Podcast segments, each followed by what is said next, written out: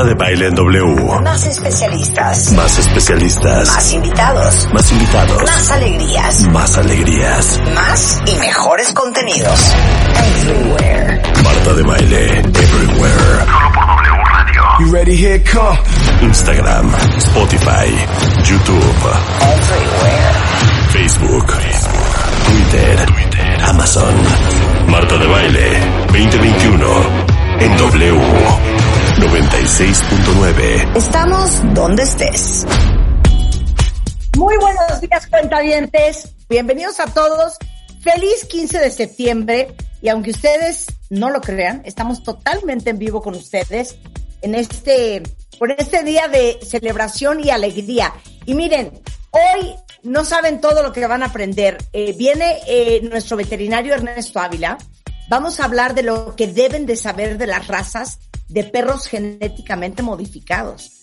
O sea, yo me carcajeo porque pienso en el fondo de mi corazón que ese, ese eh, bulldog francés eh, que tengo, que tiene los ojos azules, yo me quedo pensando, ese chiquillo a mí me late que es genéticamente modificado. ¡Qué horror!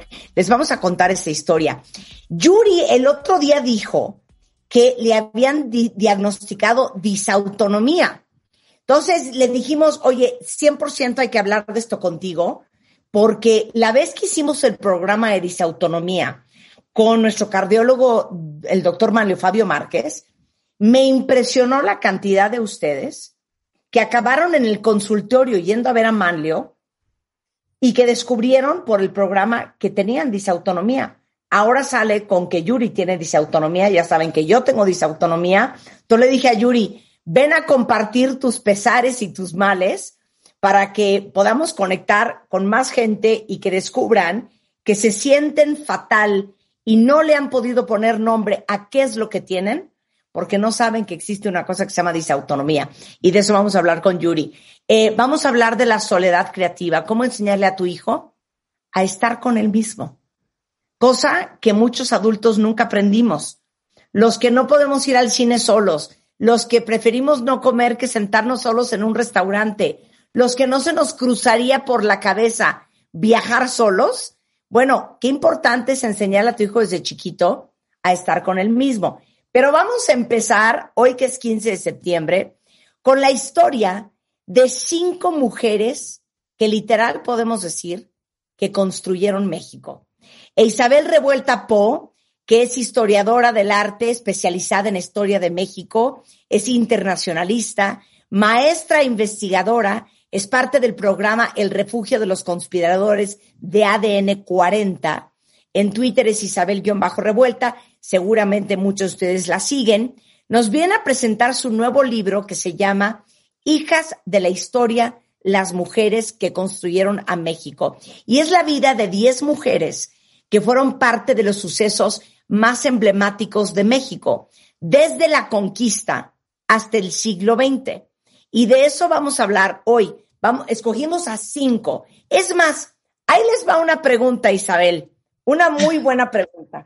Para todos ustedes que están escuchando este programa, que son de esta generación, que no fueron parte de, desde la conquista hasta el siglo XX, que somos parte del siglo, la colita del siglo XX y el siglo XXI.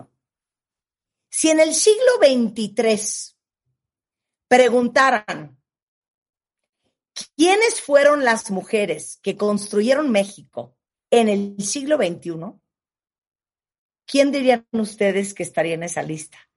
¿Qué tal esa, Isabel? Ay, me encanta. ¿Cómo estás, Marta? Buenos días. Encantada de estar. Pero esa es justo la pregunta.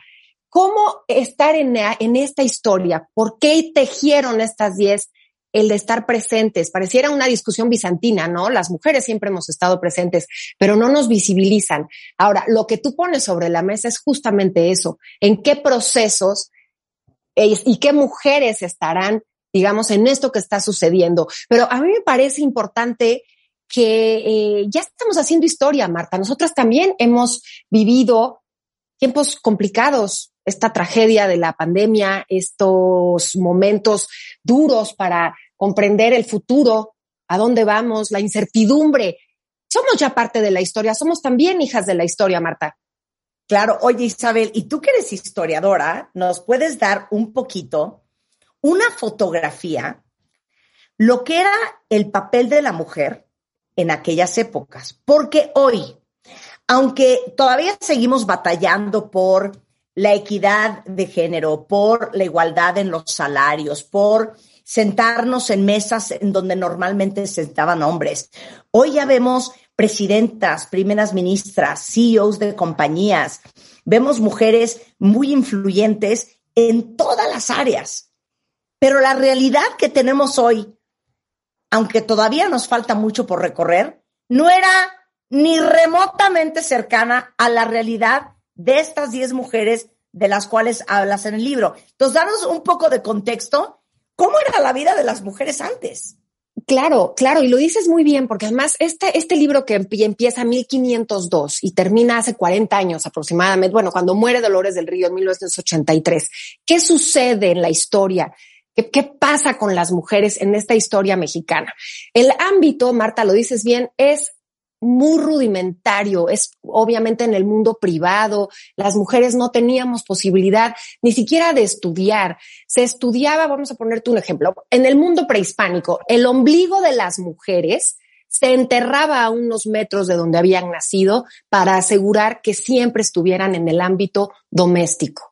Así estaba estratificada la sociedad eh, en, las culturas como la cultura mexica, todas las culturas prehispánicas, pero eso era el papel de la mujer, de eso iba el papel de la mujer. Malintzin. Una mujer prehispánica.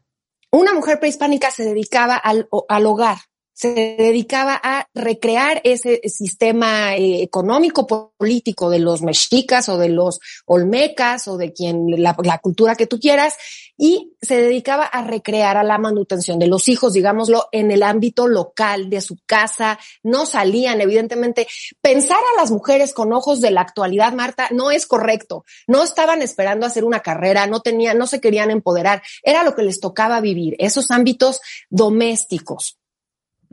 Y es ahí donde, pero ojo, no, no que estuvieran contentas, porque también imagínate eh, una sociedad tan estratificada como la mexica, antes de que Malintzin viera a Hernán Cortés por primera vez, ya había sido vendida como esclava dos veces.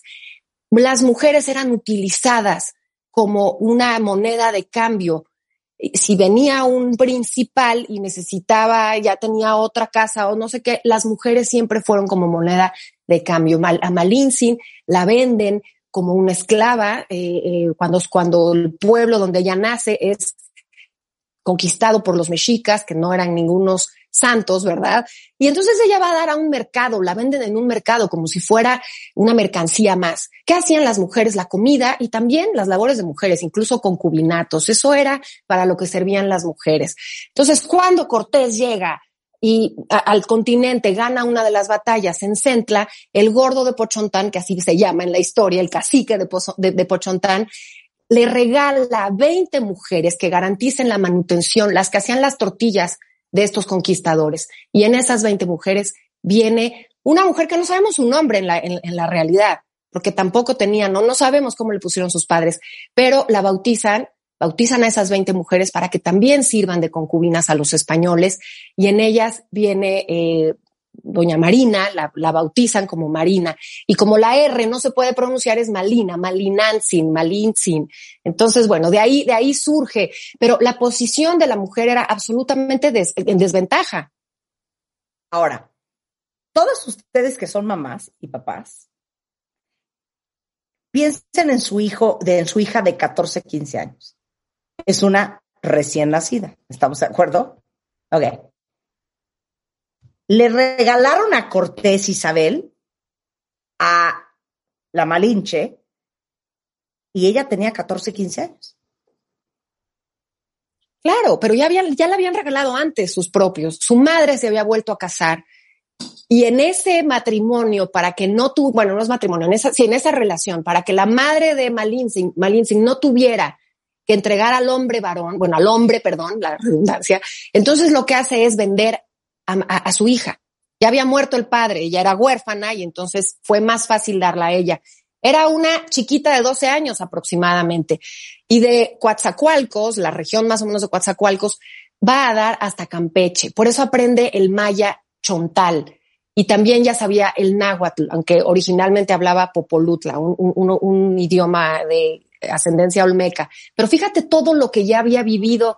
Dices bien, a los 15 años llega con Cortés pero no podemos verlo con los ojos, o sea, sí podemos verlo con ojos actuales, pero ¿qué circunstancias vivió esa mujer? Y lo que faltaba, ¿eh? Claro, a ver, no, arráncate, arráncate. Entonces, le entregan a Malintzin a Cortés. Ella tiene 14, 15 años. Exacto. Y Entre, este regalo, o sea, ¿cuál era el papel de la Malinche en ese momento? El papel de la Malinche, bueno, te digo que en esta batalla de Centla se dan cuenta los, eh, digamos, los, eh, estas, este, este, pueblo que no podía con el poder eh, de los españoles. Entonces pierden la batalla y para no seguir teniendo pérdidas, en una especie de ofrenda por la paz, entregan a 20 mujeres. Y dentro de esas mujeres venía Malintzin. Era, según las crónicas, porque eso es interesantísimo leer a Bernal Díaz del Castillo o a López de Gómora, hablar de esta mujer que era, eh, muy, que se veía muy inteligente, que tenía un, vamos a llamarlo en términos, un alto impacto personal, que era, era una belleza, digamos, eh, con, mucha personalidad, vamos a poner así a Malintzin, porque así lo dicen sus contemporáneos. Y entonces, o Cortés se la da al hombre de la expedición de mayor investidura, no se la queda para él, que es Puerto Carrero. Es un amigo suyo de la infancia y que además tenía el rango más importante en esta expedición. Pero aquí sucede una cosa trepidante en la historia. Cuando van avanzando, porque lo que quería Cortés era llegar al centro del poderío mexica, ya le habían hablado de un Moctezuma Xocoyotzin, que era el hombre más poderoso que existía, y es ahí donde él quiere llegar. Y cuando los eh, emisarios de Moctezuma quieren hablar con él para persuadirlo con regalos, que se retire, que se retire, pues había un español que había quedado náufrago en una expedición previa de los españoles de Grijalva, que es eh, Jerónimo de Aguilar, que inmediatamente que cuando ve a Cortés se vuelve su eh, intérprete, no puede traducir. Y entonces sin Marta, ahí toma una decisión con determinación.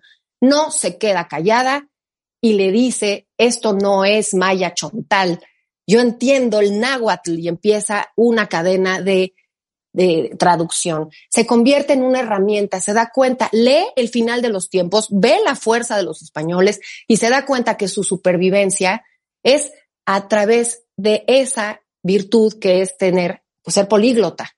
Se convierte en la lengua de Cortés. Ok. Y luego, porque veo que después ella se escapa con Cortés, pero acaba en manos casada con Juan Jaramillo.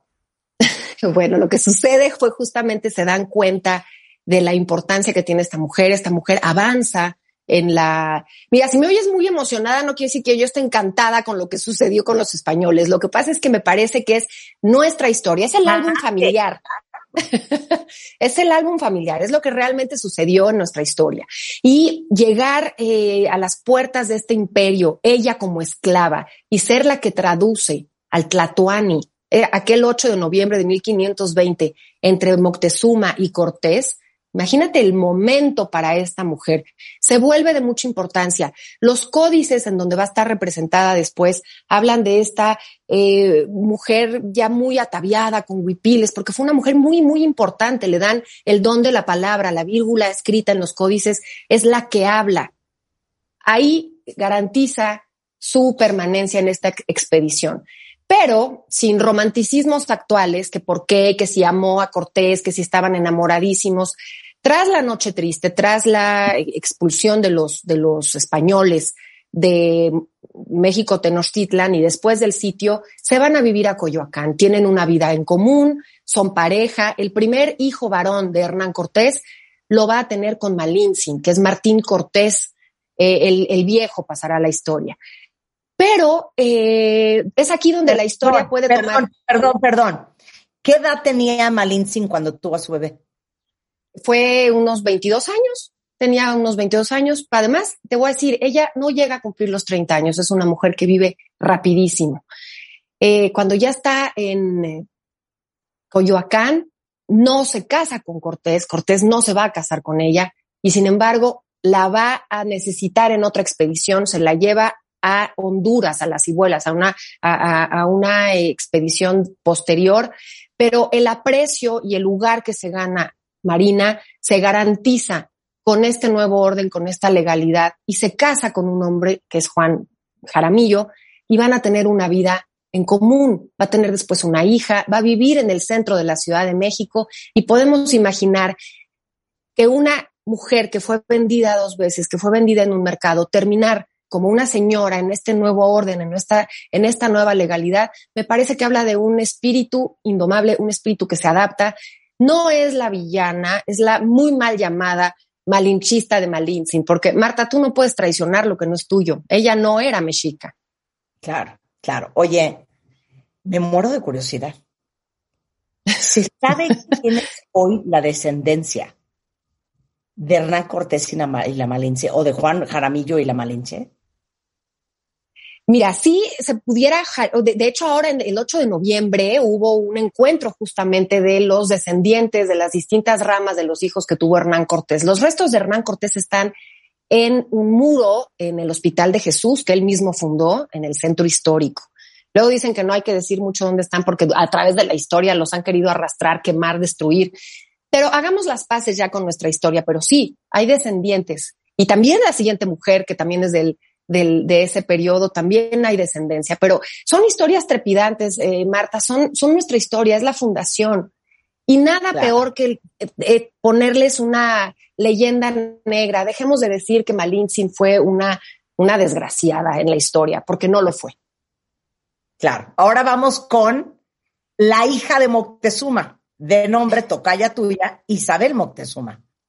Isabel Moctezuma. Esta, esa historia es apasionante porque fue eh, la hija favorita de Moctezuma, de Moctezuma Xocoyotzin. Itzcazochitl Tecuichpo, flor de algodón, su capullo de algodón, era la hija favorita. Moctezuma tuvo muchísimos hijos, era un hombre muy poderoso, es el Tlatuani que despliega mayor eh, poder, mayor lujo eh, en toda la historia de México Tenochtitlan y también mayor esplendor como, como imperio. Pero cuando llegan los españoles, ella tenía 10 años. Tenía 10 años cuando a su papá le empiezan a contar que hay unos barcos que se, perdón, que hay unos eh, como montes que se mueven en el mar. Pues son los barcos, ¿no? Ellos no conocían, digamos, esa, esa, esa tecnología. Pero ¿qué es lo que sucede con Isabel Moctezuma? En la misma piel se convierte en otra persona. Así como el centro histórico está con las piedras de México Tenochtitlan, se convierte en otra ciudad, ella misma nace princesa mexica y muere como una de las damas novohispanas más poderosas, más católicas y más eh, hechas al nuevo mundo que cualquier otra. Por eso es tan interesante, porque la casan tres veces, primero con un tío, el hermano de su mamá, todavía era niña, eh, después con eh, Cuauhtémoc, y primero con Cuitláhuac y después con Cuauhtémoc, ya que muere su padre, ya que muere Moctezuma. Pero es una niña y en la noche triste saldrá con los hombres de Cortés y después la rescatan y la regresan nuevamente a ese palacio. Pero imagínate en el palacio de Moctezuma, eh, viviendo con esa opulencia, con ese trato de princesa y después ver que tu mundo terminó, el final de los tiempos, la destrucción absoluta. Y ella misma, en la misma piel, se va a construir como Isabel Moctezuma. Y la bautizan en honor a otra Isabel, a Isabel de Castilla.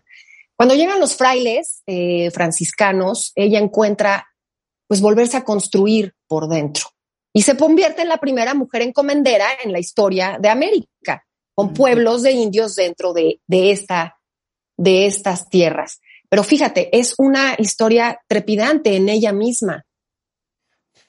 Oye, esposa seis veces, viuda cinco veces.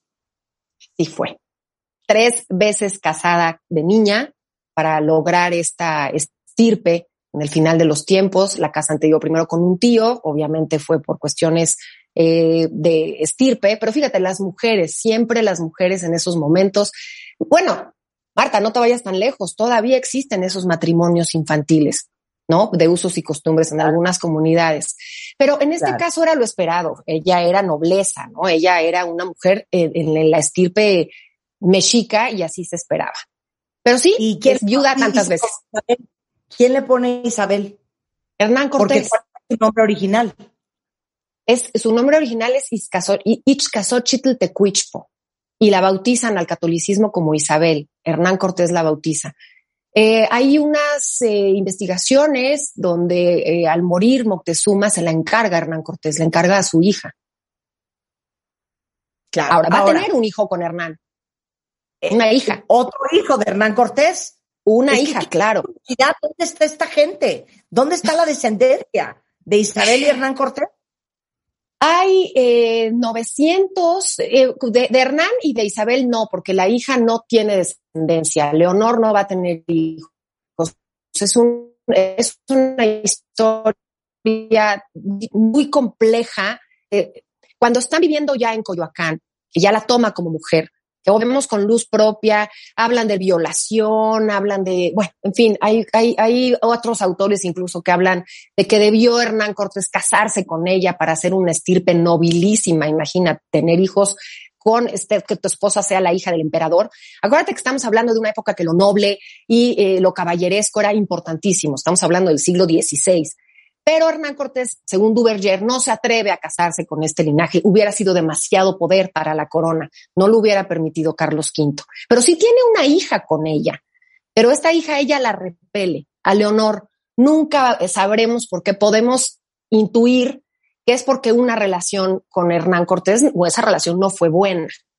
Después se va a casar otras dos veces eh, para volver a, para tener ya finalmente la paz en su vida con el último esposo, con el cual tiene hijos que los ama, es una mujer poderosa, es una mujer que representa la nueva legalidad de Nueva España y va a morir una, una dama novohispana ferviente católica y sus hijas van a ser monjas del convento de San Francisco. En fin, es una vida de adaptación increíble, pero es parte de nuestra historia. Marta, hay 900 personas en el mundo descendientes de Isabel Moctezuma y todas todavía recibían a principios del siglo XX una pensión por parte del Estado mexicano a través de los siglos. Claro, porque estás hablando de nobleza. Claro. Oye, porque el sexto y último matrimonio con don Juan Cano tuvieron cinco hijos. Sí, cinco hijos. Ahí descendencia. De Alcurnia, además. Claro. Era la encomendera, primera mujer dueña de tierras. Oye, ¿y a qué edad se murió Isabel? Pues mira, ella muere en 1550, lleva una larga vida comparada con, ese, con esa época, ¿no? Nace a principios del siglo XVI, muere de 50 años aproximadamente. Wow. Bueno, regresando del corte, vamos a hablar de la Güera Rodríguez, eh, de quien hemos hablado en algún momento con, eh, fue Alejandro Rosas o quién fue, eh, la Madame Calderón de la Barca, para que sepan de dónde viene ese apellido que tiene una calle en la zona de Polanco, en la Ciudad de México, y Antonieta Rivas Mercado. Todo eso al regresar con Isabel Revuelta Po, basado en su libro. Hoy estamos hablando de cinco, pero vienen diez mujeres en su libro eh, las mujeres más emblemáticas desde la conquista hasta el siglo XX. El libro se llama Hijas de la Historia, cinco mujeres que construyeron a México. Seguimos regresando del corte. Aparte, es una bonita forma de celebrar a las mujeres y el 15 de septiembre. No se vayan. Suscríbete a Marta de Baile en YouTube. No te pierdas los de Baile Minutos, de Baile Talks y conoce más de Marta de Baile y nuestros especialistas. Marta de Baile. Everywhere. Everywhere. Estamos de regreso en W Radio eh, con una conversación súper interesante porque no, no solamente estamos celebrando la historia de México y que es 15, pero estamos celebrando a las mujeres. Isabel Revuelta Po eh, es historiadora del arte especializada en historia de México, es maestra investigadora internacionalista. Acaba de sacar recién del horno y nos los está presentando su libro Hijas de la Historia, eh, las diez, cinco mujeres que construyen a México, ¿verdad? Son cinco. Son diez, el libro son diez. Son diez, eh, son diez. Y hoy estamos escogiendo a cinco. Vale mucho la pena que busquen el libro si quieren aprender más de lo que no aprendimos en primaria y en secundaria. Eh, ya está a la venta, me imagino, en todo el país. Es Editorial Planeta, para que lo busquen, ¿verdad, Isabel? Así es, muchas gracias, Marta. Hijas de la historia. Exacto. Malintzin, ya tocamos el tema de la Malinche. Ya hablamos de Isabel Moctezuma y vamos con la Güera Rodríguez de volada porque no quiero que se me acabe el tiempo y faltan tres. Claro.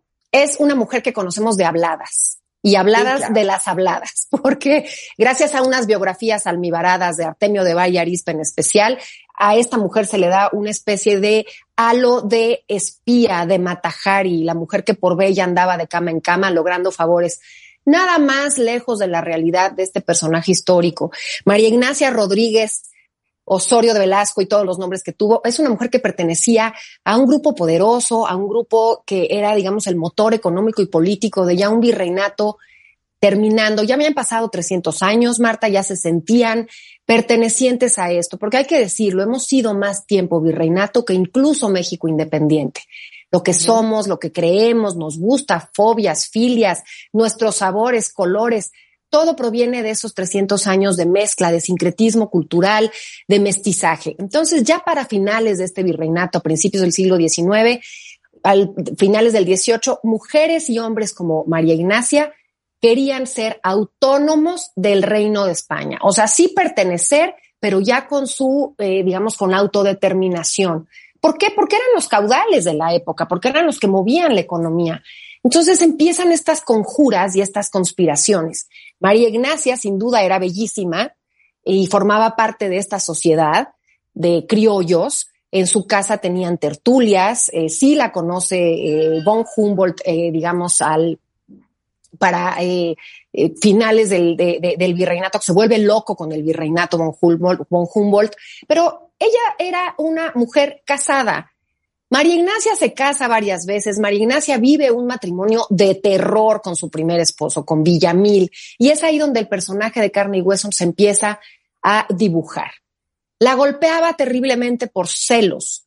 Y entonces ella, en, un, en una acción inusitada, denuncia a las autoridades, incluso al virrey le escribe para decir que no es verdad todas esas acusaciones que hace su marido, que no es adúltera, que no anda de cama en cama con los sacerdotes y los curas, como su marido dice, que simple y sencillamente es una mujer que su esposo maltrata, que su esposo golpea y porque obviamente se empieza a quedar sin dinero Villamil y vienen exactamente los problemas. Finalmente en viuda de este terrible matrimonio, pero ahí hablamos de una mujer con poder de hablar, y de poner un límite, ¿no? Dentro del el ámbito que le tocaba, no hay que olvidar, ¿no? Estamos hablando de una sociedad donde las mujeres tenían que estar en sus casas.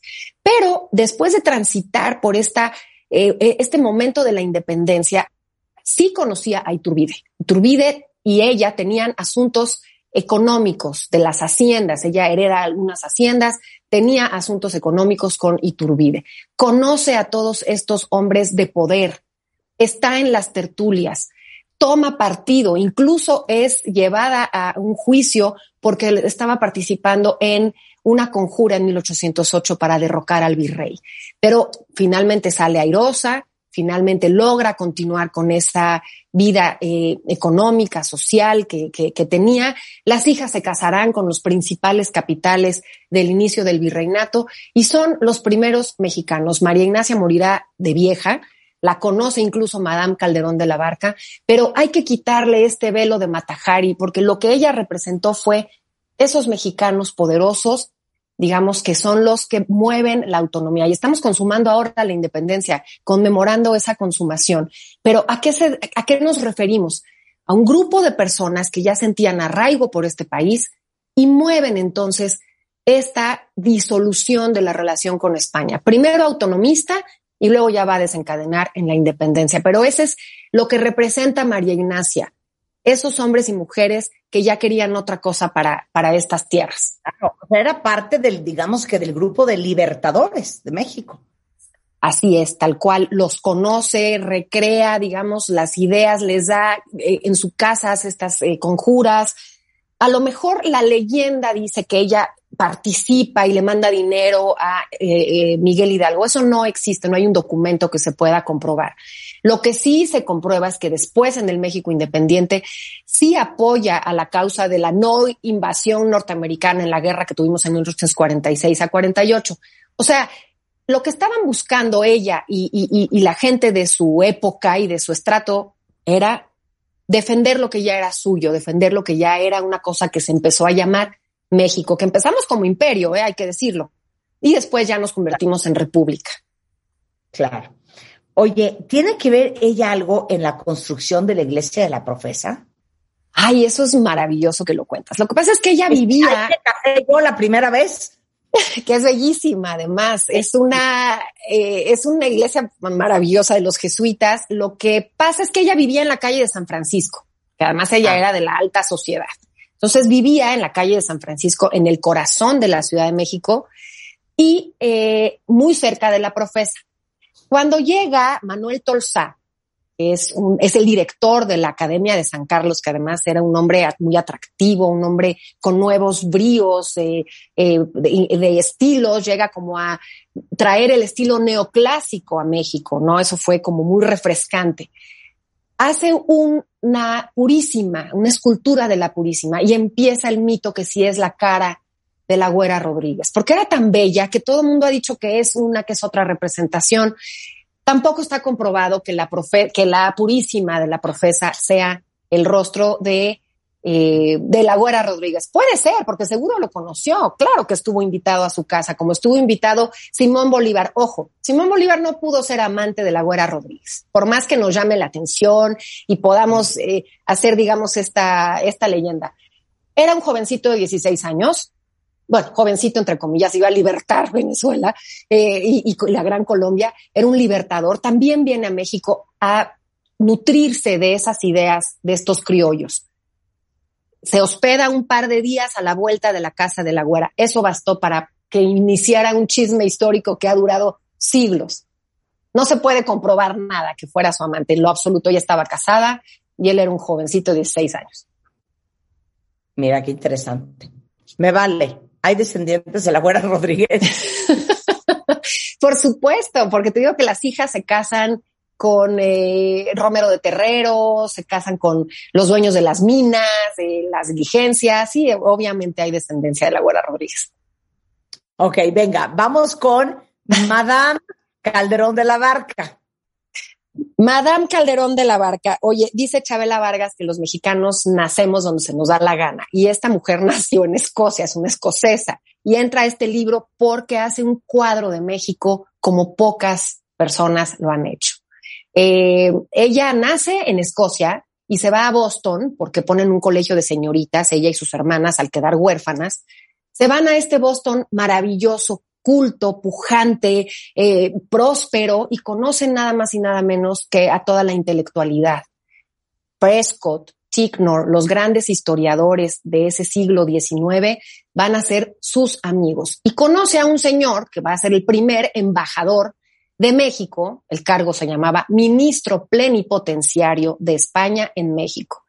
España reconoce a México en 1836 ya como una república y a finales del 39 manda a su, a su primer embajador, este hombre que es eh, eh, Calderón. Y ella se casa con él y este hombre se la trae a una cosa que se va a llamar México. Todo le parece maravilloso, todo le parece increíble, fantástico. No había ferrocarril, tuvieron que venir vía La Habana. Eh, en fin, un, un trayecto increíble. No pueden desembarcar porque les toca un norte en Veracruz. Y empieza a escribir cartas a sus hermanas y a su madre, que están en Boston, supuestamente epistolares, ¿no? Lo que le estaba pasando, con un detalle, con una pluma, con una habilidad de escritora, evidentemente, que es un reflejo y un cuadro detallado de lo que es el México de la primera mitad del siglo XIX. Imagínate.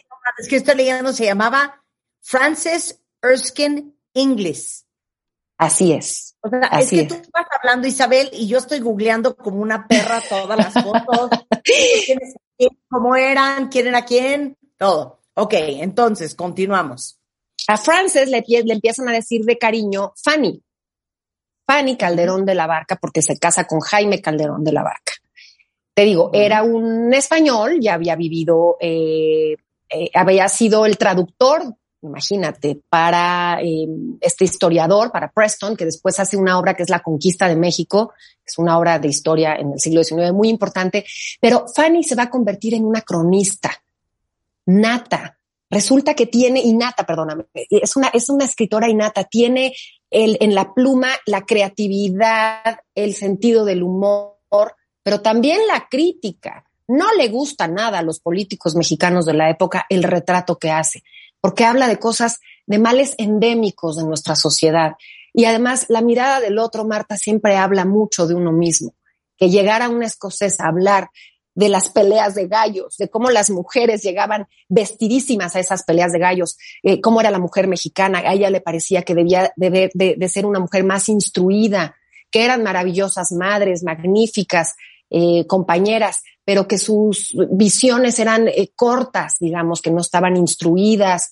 Hablaba de las, de la corrupción, de las cosas tan extrañas que suceden en este país, como que Santana le haya hecho un eh, funeral a su pierna, con todos los honores, un funeral de Estado a la pierna que pierde. Entonces, todo eso le parecía inusitado, raro, pero también con mucha eh, empatía en nuestras costumbres, nuestros colores, nuestros niños, nuestros sabores. Y entonces hay que leerlo. Esas cartas fueron 54, se convierten en un libro de 400 páginas que se llama eh, La historia, mi breve estancia en ese país de dos años y lo hace de manera anónima, porque imagínate, estaba ventaneando, ella era diplomática, no podía, digamos, por protocolo firmar lo que hablaba de los políticos, hace una verdadera reseña de lo que era Santana, lo conoce en su hacienda de manga de clavo. Es una obra deliciosa, hay que leerla para entender ese terrible siglo XIX que vivimos y justamente las tres primeras décadas. Claro. Qué maravilla. Ahora, para terminar, vamos con Antonieta Rivas Mercado. Ay, Antonieta. Antonieta nació. Estamos hablando de qué año. Antonieta nace con el siglo. Antonieta nace en 1900. Antonieta es un personaje arraigado, emblemático. Hay una novela que la hace eh, ultra famosa, la escribe en 1995 la nuera que nunca conoce, Catherine Skidmore Blair, es la, la que se casó con el hijo que tuvo Antonieta con, con Albert Blair, un inglés. Pero la vida de Antonieta es tremenda, lo que vivió, ella muere a los 30 años, bueno, conocemos todos el trágico final, pero yo la quise poner en este libro porque ella encarna eso de lo que hablábamos al principio, Marta, lo que las mujeres no teníamos y ella pugnó porque ya era momento que las mujeres lo tuviéramos. Brevemente te hablo, ella nace en una familia porfiriana, es hija del oso Rivas Mercado, un personaje en sí mismo. No se lo pierdan, también director de eh, la, la, Academia de San Carlos, patrocina el viaje de Diego Rivera a Europa, o sea, un hombre de arte, y va a ser el encargado de hacer la columna de la independencia, por eso es que es tan famoso. Otro mito, Antonieta no es la victoria alada, no es eh, eh, el ángel. Nuestro ángel no es ángel, es una victoria alada y no es Antonieta Rivas Mercado, pero sí es hija del que la construyó. En fin, cuando Antonieta conoce a este inglés, Albert Blair, un hombre muy cercano a los Madero, un hombre con dinero, un hombre que va, imagínate, lo primero que hace Albert Blair es hacer un fraccionamiento que se llamaba Chapultepec Heights, hoy las lomas de Chapultepec, y ella le pone los nombres de los picos, de las montañas, y nos gustan los historiadores como, de, Montes Montes Himalaya, todas estas, explanada, todas. Los bautizó ella. Los bautizó ella como esposa de Albert Blair, porque Albert era socio de los que hicieron Chapultepec Heights, de los que lo fraccionaron. Y nos gusta pensar que a lo mejor lo hace pensando en los vuelos que quería llegar.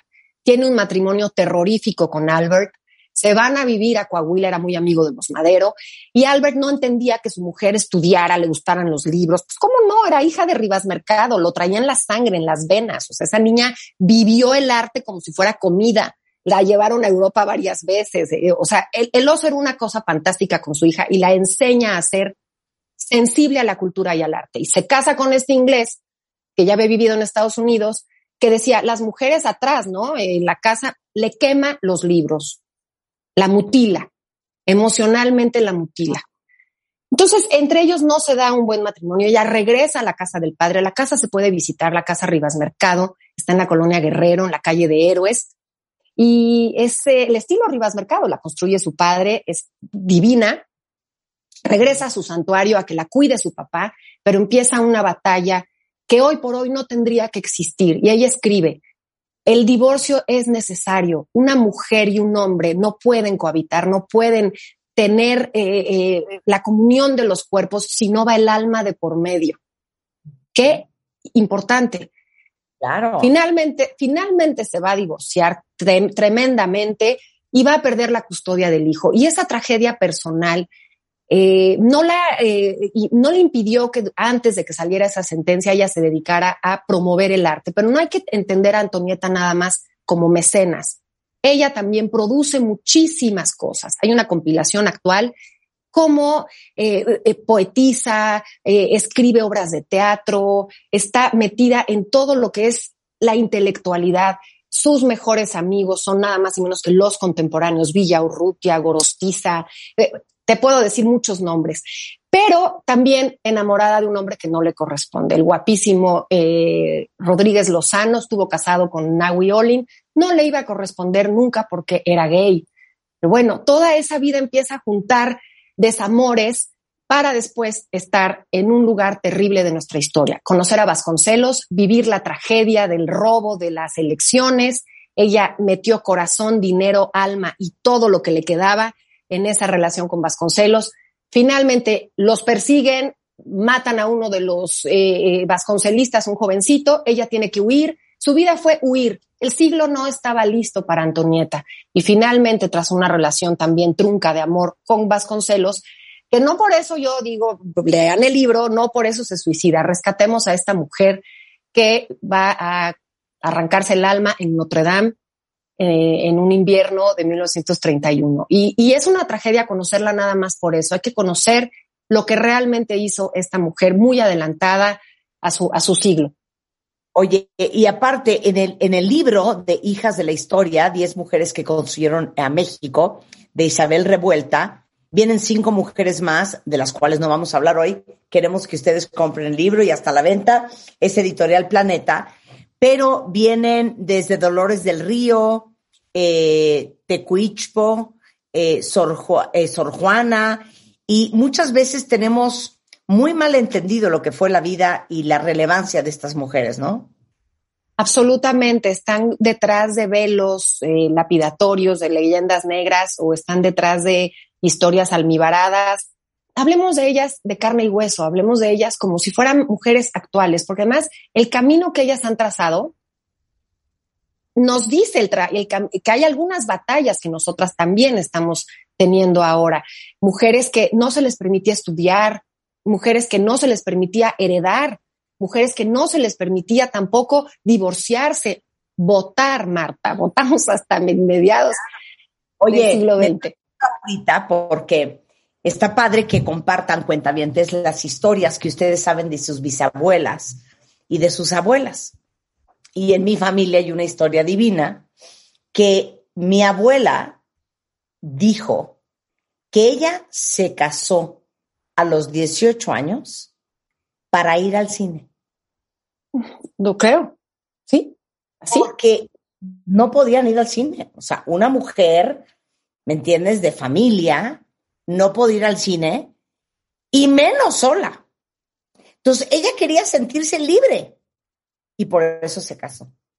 Y luego hay otra historia de mi abuela que me contaba que era tal el pudor que les enseñaban a las mujeres a tener, que una vez, dice que habrá tenido 15, 16 años, salió del cuarto de baño y dijo, me voy a cruzar corriendo a mi cuarto envuelta en la toalla, en vez de salir o vestida o con bata.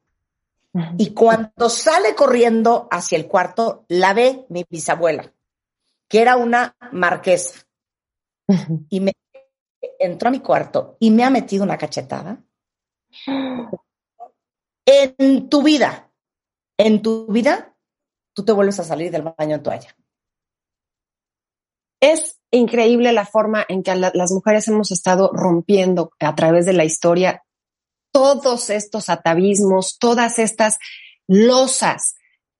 A todas nos ha tocado romperlas. Y justo, justo esto que estás contando, tú no puedes entender que Sor Juana, con ese cerebro y esa luminosidad Nada más hay que checar el edificio literario que se avienta. No pudiera entrar a la universidad. Hoy por hoy eso ya está por sentado. Claro. No podía ir a una escuela. iban a la casa amiga a que les enseñaran, pero te das cuenta cosas que ahora nosotras tenemos, por, las tenemos porque otras tuvieron esas luchas, esas batallas.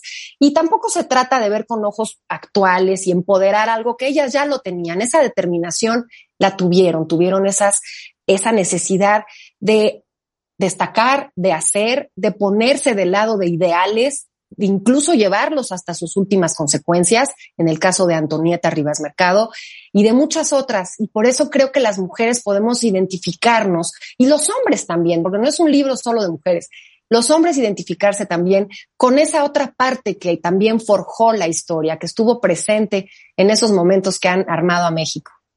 Oye, yo me carcajeo porque a veces pienso, Oye, les enseñaban las clases, no eran de lo que cualquiera de ustedes oyendo a Isabel estudiaron. Las clases eran de bordado, de cosido, para planchar muy bonito. ¿Qué más les habrán enseñado? Les enseñaban, mira, lo, lo, que sucede es que era lo que se esperaba en ese ámbito que ellas iban a vivir. Era lo que se esperaba de ellas, ¿no? Entonces se les enseñaban bueno, oye, los famosos finishing schools, ¿no? Que te enseñaban a comportarte, a cómo manejarte en la mesa, te enseñaban de protocolo. Eso era lo que aprendían las mujeres. Sí, era lo que aprendían. Y si no tenías tú la opción, porque eso es lo importante que tenemos hoy, la opción de escoger. Ellas no podían escoger otra cosa. Si a ti te gustaba eso, magnífico, es tu decisión dedicarte a ello, pero que fuera lo único a, a lo que te podías dedicar, esa es la parte que afortunadamente a través de los siglos se ha ido rompiendo. Y no nada más con respecto a las actividades que te enseñaban, sino a tus logros como ciudadana, como mujer que puedes decir, hay un mal matrimonio, yo me voy a divorciar, no tengo por qué perder a mi hijo. Vaya, hemos ido logrando cosas a lo largo de los siglos, afortunadamente. Claro. Es más, se ve bien claro en la serie de Mad Men las mujeres cuando empiezan a trabajar eran secretarias. Punto. Sí. Totalmente. y por eso. Oye, y por eso Dolores del Río, déjame rapidísimo, le digo al público un poco, Dolores del Río encarna ese siglo XX moderno al dedicarse única y exclusivamente a su carrera. Eso es novedosísimo. Y proviniendo de un estrato social tan, como tú dices, ¿no? Como el, como el de tu bisabuela, el de tu abuela, tan eh, eh, cerrado, tan encajonado para las mujeres y ella decide que no, ella decide que va a tener una vida personal y una carrera. Y esto es lo eh, que quiero destacar de estas mujeres en la historia, ¿no? Que han tenido esa determinación y esa fuerza de tomar decisiones. Igual les fue de, mm, trágicamente, ¿no? A muchas de ellas, pero no por eso quitar esa fuerza que tuvieron y que además forman parte de lo que somos y que ahora que estamos festejando México, pongámonos a leer un poco de historia, nos va a venir muy bien. Por cierto, 100%. Isabel Revuelta Po, el libro es Hijas de la Historia, 10 mujeres que construyeron a México, editorial Planeta, la mente en todo el país. Si quieren seguir Isabel, es Isabel-Revuelta. Isabel, qué increíble hablar contigo, tengamos más conversaciones. Me encanta, muchas gracias Marta, hasta luego. Un gran beso, muchas gracias. Hacemos una cuenta vientes, les dejo la portada del libro en Twitter y regresando, para todos los que, es más, es pregunta. ¿Quién de ustedes perfectamente se puede sentar a comer solo en un restaurante? Ir al cine solo. Pasar larguísimas temporadas sin pareja. ¿Quién puede viajar solo? Básicamente, ¿quién de ustedes puede vivir perfectamente solo? ¿Y quién de ustedes antes muerto que no traer en la nuca a alguien, quien sea, como sea, un acompañante, un amigo, una pareja, lo que sea, pero que andes muertos que subirse a un avión e irse de viaje tres semanas solitos. Qué importante es enseñarle a los hijos a estar con ellos mismos. Regresando del corte, no se vayan. De lunes a viernes los mejores especialistas, los mejores contenidos, ciencia, salud, amor, dinero, el mejor camino para llegar a tu mejor versión. Escucha el podcast en martadebaile.com. Cortesía de Bebemundo, está con nosotros Juan Pablo Redondo, es psicólogo familiar con más de 32 años de experiencia, trabajando con niños, con adolescentes y también con adultos, parejas y familias. Autor de seis libros enfocados a la psicología, director de la clínica psicológica que lleva su nombre, Juan Pablo Arredondo. Y bueno, colaborador nuestro desde hace... ¿Cuánto tiempo, Juan Pablo? Pues el otro día estaba haciendo cuentas como 22 años por ahí, calculo yo. O sea, un buen tiempo. Oye, mm. el tema es la soledad creativa, cómo enseñarle a tu hijo a estar con él mismo. Y le pregunté a todos los cuentavientes, ¿quién de ellos, y yo no estoy en ese grupo, ¿eh?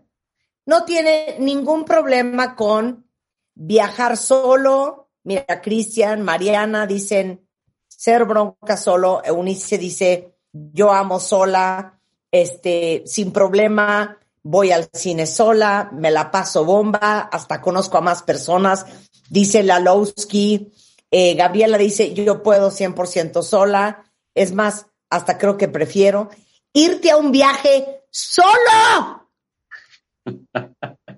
ya dije ir al cine solo, sentarte en un restaurante a comer solo, ir a un concierto solo. Pues aquí hay muchas y muchos, eh, Guadalupe, G-Marts, eh, varios que dicen feliz. Y luego está una Vero Vega o un terrible que dice, muégano completamente, amo estar en compañía. Yo si me tengo que sentar a comer sola, prefiero no comer. Si hay que ir al cine sola, prefiero no ir. Viajar sola es que no se me ha cruzado por la cabeza. Y siento que es que porque nadie nos enseñó. Creo que nadie nos enseñó justamente y pues siempre tiene un poco la sensación del, del sin amigos, ¿no? no, este Yo he hecho un par de viajes de trabajo sola y te voy a decir qué me sucede. Me siento solita, no sola, solita. Me da, me doy ternura, me siento desamparada, me siento deprimida, me siento como perrito sin dueño, me siento a la deriva, me siento minúscula, me repugna, todo eso siento. Y claro, y, esto eh, es algo que vamos enseñando desde chiquitos. Tenemos pues que recordar que necesitamos justamente enseñar a los hijos desde pequeños a estar solos. Nos hemos convertido, Marta, en estos animadores de fiesta con nuestros hijos. ¿no? Yo recuerdo hace muchísimos años que llegamos de una reunión y de haber estado, no sé, en un centro comercial y, y, llegamos a casa y me dijo mi hijo, este, pa, ¿qué vamos a hacer? Estoy aburrido. Y entonces lo mandé llamar, lo traje y le dije, mira, siéntate, mi amor. Le digo, quiero que sepas que yo no estudié para animador de fiesta, no soy payaso, no soy este, ninguna persona que esté encargada de divertirte. Existe algo que se llama hobby, lo cual no tenía la menor idea que existía le digo, y son cosas que tú tienes que buscar hacer por ti mismo solo en tu soledad. ¿Qué vas a hacer tú? No lo sé, busca qué hacer. Yo me voy a acostar. ¿No? Me fui a acostar.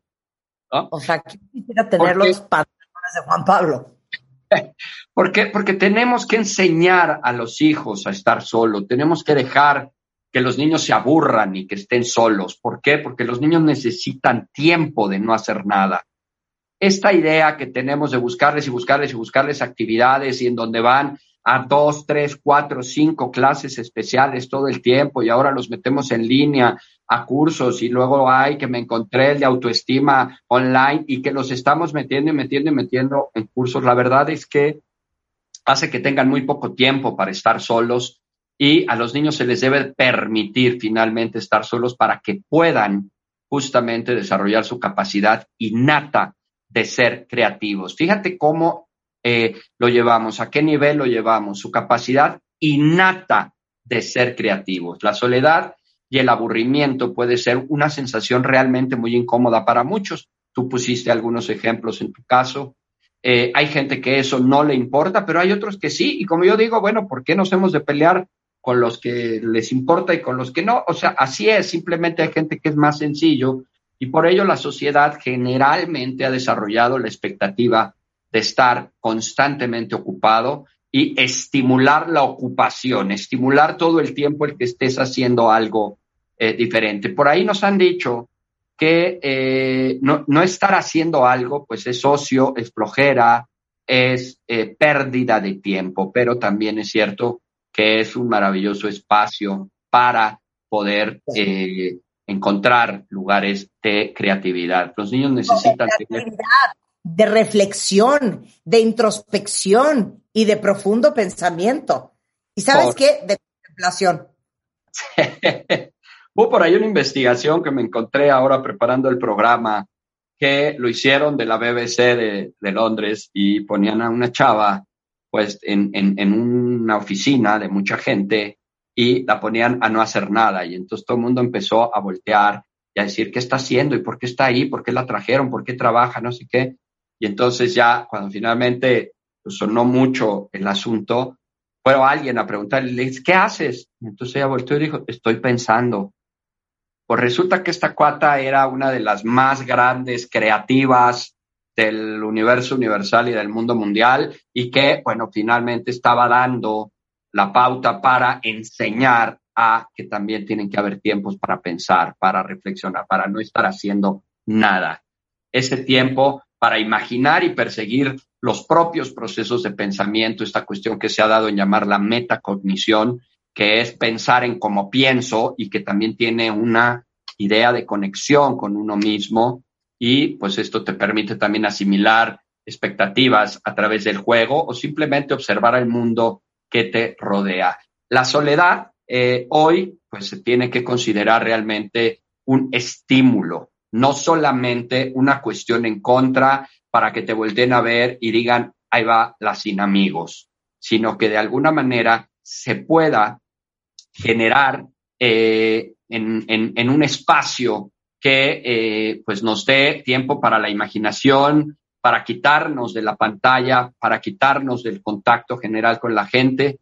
Y pues este espacio de soledad pues es por el bien de la creatividad que tal vez tenemos que reducir muchas veces la velocidad con la que vivimos, el desconectarnos de todos estos aparatos de vez en cuando. Las expectativas culturales, Marta, desafortunadamente, pues nos arrojan que los niños siempre deben de estar activos, que podrían obstaculizar eh, pues el crecimiento de los niños si los dejamos sin hacer cosas. Pero la realidad es que esto estimula y promueve el desarrollo de la imaginación y el desarrollo de la creatividad. La soledad forzada, eh, esta que se da fuerza a veces, si se acompaña de materiales cualquiera, eh, puede ser un gran estímulo para la creatividad, para que los niños hagan. Tú, de, tú deja a un niño solo y luego ponle materiales, ponle eh, un mural, ponle papeles, ponle cajas, ponle material de, de, digamos, de manualidades y te va a hacer cosas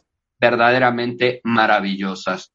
Es claro que los papás y la naturaleza a veces aborrece el vacío y la soledad y nosotros lo tratamos de llenar permanentemente con lo que sea como papás, para que el niño no se aburra, para que el niño no esté solo, para que el niño no esté pensando tonterías. Pero claro, al niño que nunca le has enseñado a estar solo y un día lo deja solo, pues sí, decían por ahí las abuelitas que la ociosidad es la madre de todos los vicios y que a veces esto es lo que ocurre.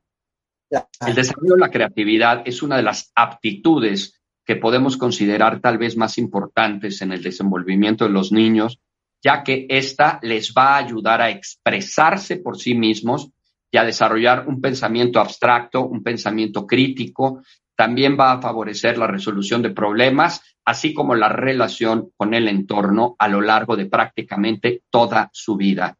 Y esto es así, pues, porque la soledad y este aburrimiento es un ingrediente fundamental para la creatividad.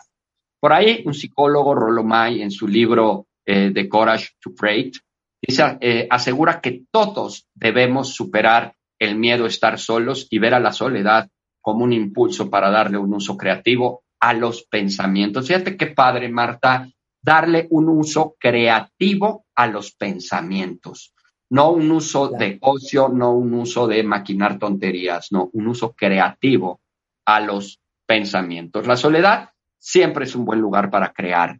Y eh, la verdad es que yo decidí ya no poner tantos ejemplos que me encontré porque estaba el de Hemingway, estaban escritores famosos, estaba el propio creador del primer eh, dispositivo Apple, que también dijo que, pues gracias a que era una persona introvertida y solitaria, es que pudo crear cosas tan maravillosas, ¿no? Las personas creativas están verdaderamente trabajando continuamente. Su mente generalmente está procesando información en todo momento, incluso cuando la persona ni siquiera esté consciente de ello.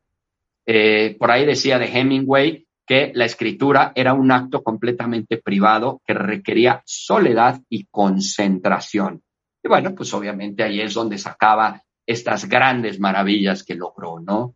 Eh, nosotros estudiamos muchas veces la vida de las personas más creativas y nos encontramos muchas de las veces que son buenas intercambiando e introduciendo ideas, pero también son personas solitarias, son personas que se refugian un poco en sí mismas para crear, para hacer, para pensar, para introyectar, para conectar con ellos mismos.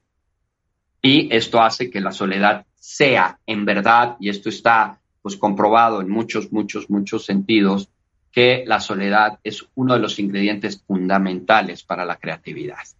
Las instituciones, desafortunadamente, los colegios y los lugares de trabajo han sido ahora ya mucho más diseñados para los extrovertidos y para la imperiosa necesidad de estar siempre bombardeados de estímulos. Y ahora con las redes sociales, con los dispositivos electrónicos, pues tú lo sabes, todo el tiempo lo primero que uno hace cuando te quedas callado es agarrar tu celular para conectar con el mundo, ¿no? Eh, claro, claro, toda la razón. Sí, porque no podemos estar nomás sin supuestamente hacer nada, aunque estés pensando. Si tú estás en un restaurante con tu celular, estás entretenido y estás esperando a alguien o estás haciendo algo. Pero si tú estás en un restaurante sin celular, de verdad es una visión eh, pues como errónea del mundo que piensa que tú estás ahí porque eres, no tienes amigos, porque no tienes para dónde ser y que no estás realmente haciendo nada. Hoy, por ejemplo, esta cuestión que ojalá algún día podamos hablar de ella, del famoso FOMO, que es este fear eh, of eh, missing out, que es este miedo a perderte las cosas, que es lo que los chavos hoy traen a todo lo que dan llega un punto en el que no pueden de verdad contactar con ellos, no pueden de verdad estar solos porque automáticamente sienten que algo se están perdiendo y entonces tienen que recurrir permanentemente a, estas, eh, a estos dispositivos electrónicos. El pensamiento solitario, pues evidentemente es mucho más libre y es mucho más original que un pensamiento colectivo. Por eso aquellos que se refugian en sí mismos, pues pueden tener ideas que son mucho más innovadoras. El trabajo en grupo, en cambio, siempre, siempre va a exigir que los miembros de un proyecto intenten amoldar sus ideas en una dirección común y esto va a hacer que evidentemente pues yo me salga de ideas completamente creativas, completamente innovadoras, completamente mías para hacerlo en el colectivo en el que estoy haciendo. Por eso tenemos que trabajar hacia potenciar la creatividad de nuestros niños y de nuestras niñas. Esto es un trabajo, pues, que hoy por hoy surge como una necesidad imperiosa de sacar a nuestros hijos de todo lo que es guiado, de todo lo que es hecho como está, incluyendo los propios videojuegos que ya están creados para ser como son y que dejan poco espacio a la imaginación y a la creatividad para finalmente potenciar en los niños esa apertura y esa manera pues de crear, literalmente de crear, porque bueno, entendemos que de ahí viene la maravillosa creatividad, crear, hacer cosas, ¿sí? Oye, ahora, ¿cómo, ¿cómo potencias la creatividad? ¿Cómo la estimulas? Dámelo así como súper práctico. Ok, eh, me encontré una frase que me fascinó y que decía, no existen reglas de arquitectura para construir castillos en las nubes, ¿no? Es decir, no podemos tener una directriz exacta para la creatividad porque a fin de cuentas estaríamos siendo dirigidos a hacer lo que tradicionalmente la gente hace y por lo tanto estaríamos eh, pues rompiendo un poco con esa posibilidad. Por supuesto que los niños desde chiquito van descubriendo el mundo que les rodea y todas las experiencias nuevas pues despierta su curiosidad. Somos los adultos los que vamos frenando esa capacidad creativa y esa capacidad de preguntar. ¿Cómo se puede estimular esa creatividad? Bueno, pues es fundamental, en verdad, poner un gran énfasis en la confianza y en la autoestima de los niños. ¿Por qué? Porque un niño inseguro, un niño que es temeroso, un niño que le teme al fracaso, al ridículo, al que dirán, es un chavo que no se va a aventar, es un chavo que aunque pueda de pronto tener una gran cantidad de ideas, pues se va a replegar porque pues puede ser que se burlen de él, puede ser que no eh, sea aceptado, que no sea reconocido, que no pertenezca y entonces pues será este chavito pues que no va a eh, florecer, como decimos vulgarmente. Por eso es fundamental poner ese énfasis en la confianza y en la autoestima pues si no se siente el niño capaz de ejercitar y de desplegar libremente sus habilidades o siente que el entorno no valora lo que le propone, pues difícilmente va, se va a atrever a inventar cosas que pues sean obviamente mucho más creativas. Eh, y además, nosotros como adultos vamos permanentemente bloqueando la creatividad. Porque si un niño empieza, y esto es un ejemplo que siempre pongo, un niño empieza a preguntar, ¿por qué esto? ¿Por qué el otro? ¿Por qué? ¿Pero por qué sale el sol? ¿Pero por qué hay nubes? ¿Pero por qué esto? ¿Por qué? Ah, ya, no, deja de preguntar. Automáticamente nosotros estamos bloqueando esa eh, necesidad del niño de llevar sus pensamientos más allá de solo lo que ve. Le estamos de alguna manera limitando a que se eh, restrinja a aquello que nosotros creemos que él debe de pensar. Y esto pues obviamente va bloqueando de manera brutal esta imaginación y esta creatividad. Por supuesto que eh, pues esta creatividad constituye un proceso inherente en el desarrollo de los niños en todas sus dimensiones, ¿no? Por supuesto, en la dimensión psíquica, social, cultural, biológica, y que pues acontece en todas sus eh, vivencias, ¿no? Y que hace que el niño pues acceda a un eh, entorno que él pueda construir o a un entorno que ya está construido. Y creo que esta es la diferencia. Los grandes inventores, los grandes creadores, pues sacan de la nada o de muy poco algo muy grande. Es ir más allá del mundo que estoy viendo, del mundo que estoy percibiendo, de lo que yo puedo tener tangiblemente y ahí es donde llevamos justamente la imaginación y la creatividad a niveles realmente muy importantes. Los niños de hoy, los chavos de hoy, a que eh, se restringen a estar encerrados en su cuarto frente a un dispositivo, haciendo lo que se les pegue la gana y que por favor no los estés fregando. Ese es el mundo ideal de un chavo. Y nos preguntamos por qué de pronto a estos chavos eh, los quiere sacar al mundo para que hagan, para que creen, para que se motiven, para que se estimulen, para que eh, vean un futuro, para que se proyecten a un futuro.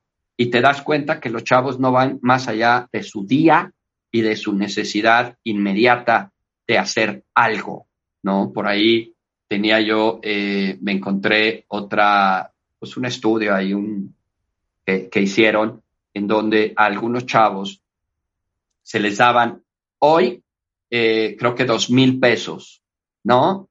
Eh, o durante los próximos dos meses, dos mil pesos mensuales, digo semanales, perdón. Y una gran mayoría de chavos optó por los dos mil pesos en ese momento. Es decir, la capacidad para proyectar el futuro en los chavos de hoy está increíblemente restringido.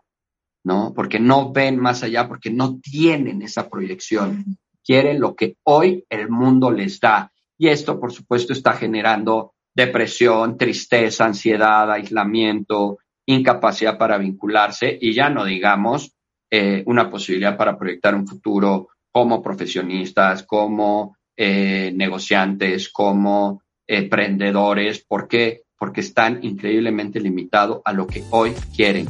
Ayer me decía una mamá que un chavo de 16 años le dijo, a mí dame mi celular e internet y lo demás no me importa. Así. Regresando del corte, ¿cómo se estimula la creatividad? Y vamos con una lista muy puntual y súper práctica de qué pueden hacer todos ustedes para impulsar la creatividad, pero sobre todo para enseñar a nuestros hijos a estar solos y estar bien. Con Juan Pablo Ardondo, no se vayan. Síguenos en Instagram, Marta de Baile. No te pierdas lo mejor de Marta de Baile, dentro y fuera de la cabina. Estamos donde estés. Cortesía de Bebemundo, está con nosotros Juan Pablo Arredondo. Llevamos muchos años, casi 22 trabajando con él. Él tiene más de 32 años de experiencia trabajando con niños y adolescentes. Y hoy estamos hablando de cómo enseñarle a tu hijo a estar con él mismo y cómo generar en tu casa que tus hijos estén solos y estimulen su creatividad. Entonces, ¿cuáles son, ahora sí que los puntos puntuales de lo que vamos a hacer en nuestras casas?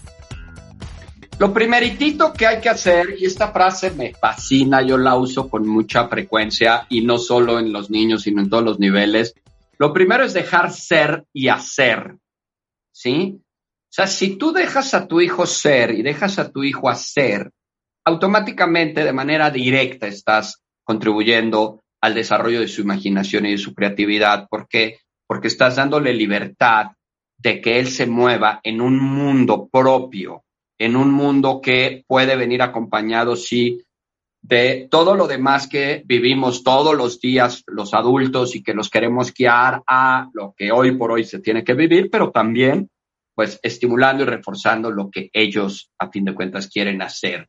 Esto significa eh, verdaderamente favorecer su naturaleza espontánea, porque somos los más grandes coarteadores de eh, naturalezas espontáneas. Siempre las estamos frenando y frenando y frenando a grados en donde pues ponemos eh, algunos títulos como es raro, es extraño, es peculiar, este no pienso igual que todos, este tendrías que ser más como la mayoría, te estás quedando eh, ajeno a lo que todo el mundo piensa y más. Y la verdad es que, pues a veces los grandes creativos que hemos tenido, pues es gente extraña y es peculiar porque gracias a eso crea, no con el pensamiento, el tipo de pensamiento que todo el mundo tenemos. Algunas pautas que los padres pueden realizar desde edades muy tempranas para estimular la creatividad de sus hijos e hijas son, uno, pues respetar el juego infantil. No los dejamos jugar, Marta, no los dejamos. Siempre que están jugando es como si no estuvieran haciendo nada.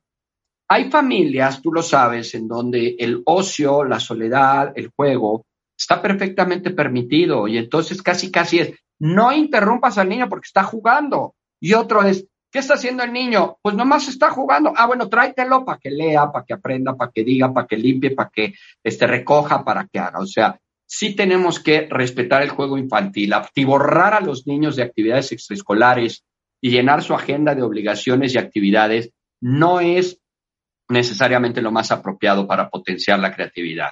Los niños necesitan disfrutar de tiempo prolongado de juego libre en el que su imaginación de verdad sea la que guíe sus actuaciones e impulse su creatividad eh, hacia la imaginación, hacia aquello que no todo mundo piensa. Dos, proporciona un espacio y un entorno inspirador para la creatividad. ¿Qué significa esto? ¿Por qué no puedes tener un espacio en tu casa para que tu hijo dé rienda suelta a su creatividad? Por ejemplo, algunas ideas pueden ser pues, los famosos murales en los que pueden ellos pintar con libertad, eh, disponerle de cajas en las que puedan guardar los tesoros que tienen y que encuentren y recopilar eh, a lo mejor juegos en estos, eh, digamos, en estas cajas y luego de esas cajas empezar a hacer pues nuevas cuestiones mucho más creativas.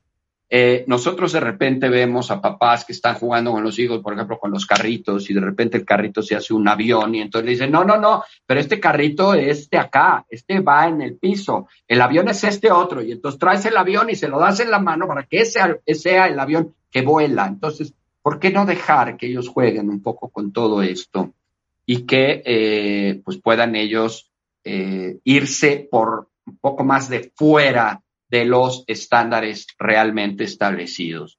Otro es evita, como lo hemos venido diciendo, evita dirigir sus juegos. A los niños les gusta idear nuevas formas de jugar, eh, como construir una torre en vez de una figura prediseñada con los bloques o con un rompecabezas.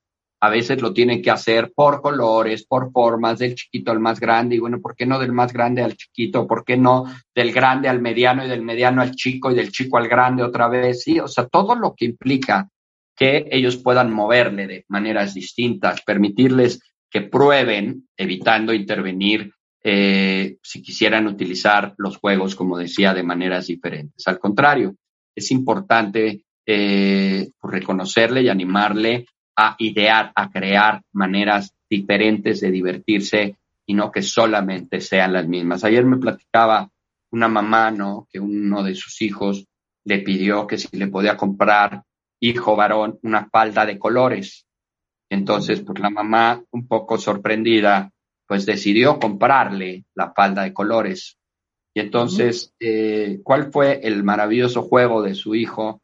Fue eh, ponerse la falda y girar y entonces poner cámaras eh, en, de dos celulares que tenía, una de celular y una del iPad, y entonces puso grabándose él girando para ver qué tipo de colores hacía la falda a la hora de girar con los colores, ¿no? Entonces, algo que pues nada tenía que ver con una cuestión de género, de identidad, ni mucho menos, tenía un contenido realmente mucho más creativo y que pues obviamente resultó una experiencia bastante favorecedora pues para todos, desde, desde esa ideación del niño de poner las dos cámaras, de detenerlas, de dirigirlas hacia donde quería, de girar para un lado, para otro y luego con un palo. Entonces, bueno, todo eso proveniente pues del deseo de una falda. Cuatro, pues incentivar y, y diversificar la exploración de materiales y experiencias. Sí es cierto que es favorable que tengan a su alcance plastilinas, papeles, pinturas de colores, cartulinas y lo más posible de materiales, incluso los típicos reciclables, con los que puedan dar rienda suelta a su creatividad, así como también proporcionar experiencias de interés para que el niño vaya avivando su curiosidad y vaya explorando nuevas cosas, siempre, siempre dejándole a ellos el protagonismo y la iniciativa de, de actuar libremente. Ahí es donde nosotros permanentemente bloqueamos en mucha medida pues esta imaginación de los chavos, ¿no? Claro, cuando tú bloqueas la imaginación empiezas a hacer que tu hijo eh, funcione en un esquema increíblemente común, ¿no? Como todos. Yo siempre digo, la normalidad no es mala, pero la peculiaridad tampoco, ¿no? ¿Por qué? Porque si combinamos la normalidad con la peculiaridad, con la rareza que solemos llamarle, podemos generar grandes, grandes cosas. Tú seguramente lo habrás visto en mucha gente que eh, pues tiene grandes ideas y que son completamente diferentes a las de los demás. Y ahí es donde se innova, se generan cosas mejores, donde se exploran situaciones que pueden ser pues mucho más benéficas, no solo para uno, sino también para todos los demás. Eh, otra es eh, de verdad estar focalizándonos y aprender eh, que la enseñanza y el aprendizaje debe de ser lo más posible una experiencia divertida, una experiencia lúdica, una experiencia dirigida al juego, a la creatividad. Tiene que ser una experiencia motivadora y libre que impulse a los chavos a hacer, a tener, a conocer, a investigar, a indagar, mucho más que a esta cuestión mecánica que hoy sabemos que ya está completamente fuera de eh, contexto, ¿no? el aprendizaje tradicionalista memorístico, ¿no? Sino que tenemos que buscar formas eh, pues de, procedimientos mucho más elaborados y mucho más procesados. Si los pequeños eh, artistas se ponen de pronto a pitarrajear y a crear mundos de fantasía, pues no será conveniente, como decimos muchas veces, corregir los trazos ni los colores, eh, que lo hagan en el cuadrito, que no se salgan de la línea, que tengan siempre forzosamente un sentido de, realidad, porque si ponen a un animal con eh, cuernos, que no es el animal con cuernos, entonces lo criticamos, porque no, los gatos no tienen cuernos, mira, quítale los cuernos. Entonces, todo esto lleva a ir limitando justamente la creatividad de nuestros chavos y los terminamos haciendo unos verdaderos inútiles o por lo menos unos verdaderos eh, flojos intelectuales. No quieren pensar. Cualquier cosa que les implique pensar los saca de su centro zen, entonces prefieren la automatización que la vida cotidiana, que las pantallas, que los juegos, que el TikTok, que el Instagram y que todo esto le va, le va dando. Nuestra función como papás tendría que ser pues proporcionarles espacios materiales y ocasión, pero sobre todo, Marta, tiempo para jugar y ejercer libremente su creatividad. Eh, los chavos que de pronto tienen tiempo libre y empiezan a hacer puras tonterías es porque en realidad no han aprendido qué hacer con su tiempo libre. Y entonces lo dirigen o lo canalizan hacia cuestiones inadecuadas, hacia cuestiones que son eh, brincarse reglas, normas, hacia esta eh, forma de estar viendo cómo friegan a los demás, esta cuestión que los chavos de hoy tienen de tener unos alcances terribles y que se atreven a hacer cosas terribles, eh, casi, casi buscando un sentido adrenalínico a su vida que de pronto pues no tienen. Y eso pues es la propensión a drogas, al alcohol, a la marihuana, eh, que pues nos llevan a niveles que de verdad hoy estamos terribles. Y bueno, por último, como estrategia específica y que además eh, pareciera tener un, un sentido contradictorio a todo lo que hemos estado hablando, que no lo tiene, por cierto, es ajustar los límites a la medida de lo que se está viviendo. Es decir, la creatividad y los límites no están peleados. Mucha gente piensa que para eh, criar, para generar niños eh, que sean creativos, hay que soltarlos, living la vida loca, que hagan lo que quieran. Y no, los niños necesitan estructura, los niños necesitan orden. Aún en la creatividad tiene que haber orden, tiene que haber disciplina, tiene que haber constancia, ¿sí? ¿Cuántas veces no vemos niños que están empezando algo de manera muy efusiva, de manera muy motivada, y de pronto los sueltan? ¿Por qué? Porque los llamamos, porque los sacamos de ahí o porque los queremos volver a meter en nuestras estructuras o por el contrario, los dejamos que viven la vida loca y entonces tenemos chavitos de eh, 12, 13 años que ya no quieren ir a la escuela, que ya no quieren estudiar, porque creativamente quieren estar jugando videojuegos todo el día y como está la moda de hoy de los chavos de eh, vivir de noche y dormir de día, ¿no? Y ahora que regresamos a la escuela, pues ahora a ver cómo le haces porque tu hijo se está durmiendo todos los días a las 4 de la mañana. ¿no? Eh, Oye, dice Elisa, eh, abonando a la historia que acabas de contar, cuando mi hijo tenía cuatro años pedía un castillo. Mi esposo nunca se lo quiso comprar. Y una vez mi hijo dijo que no entendía por qué no le compraban el castillo si en los castillos no solo viven las princesas, también viven los reyes. Claro, qué maravilla. Por supuesto, por supuesto.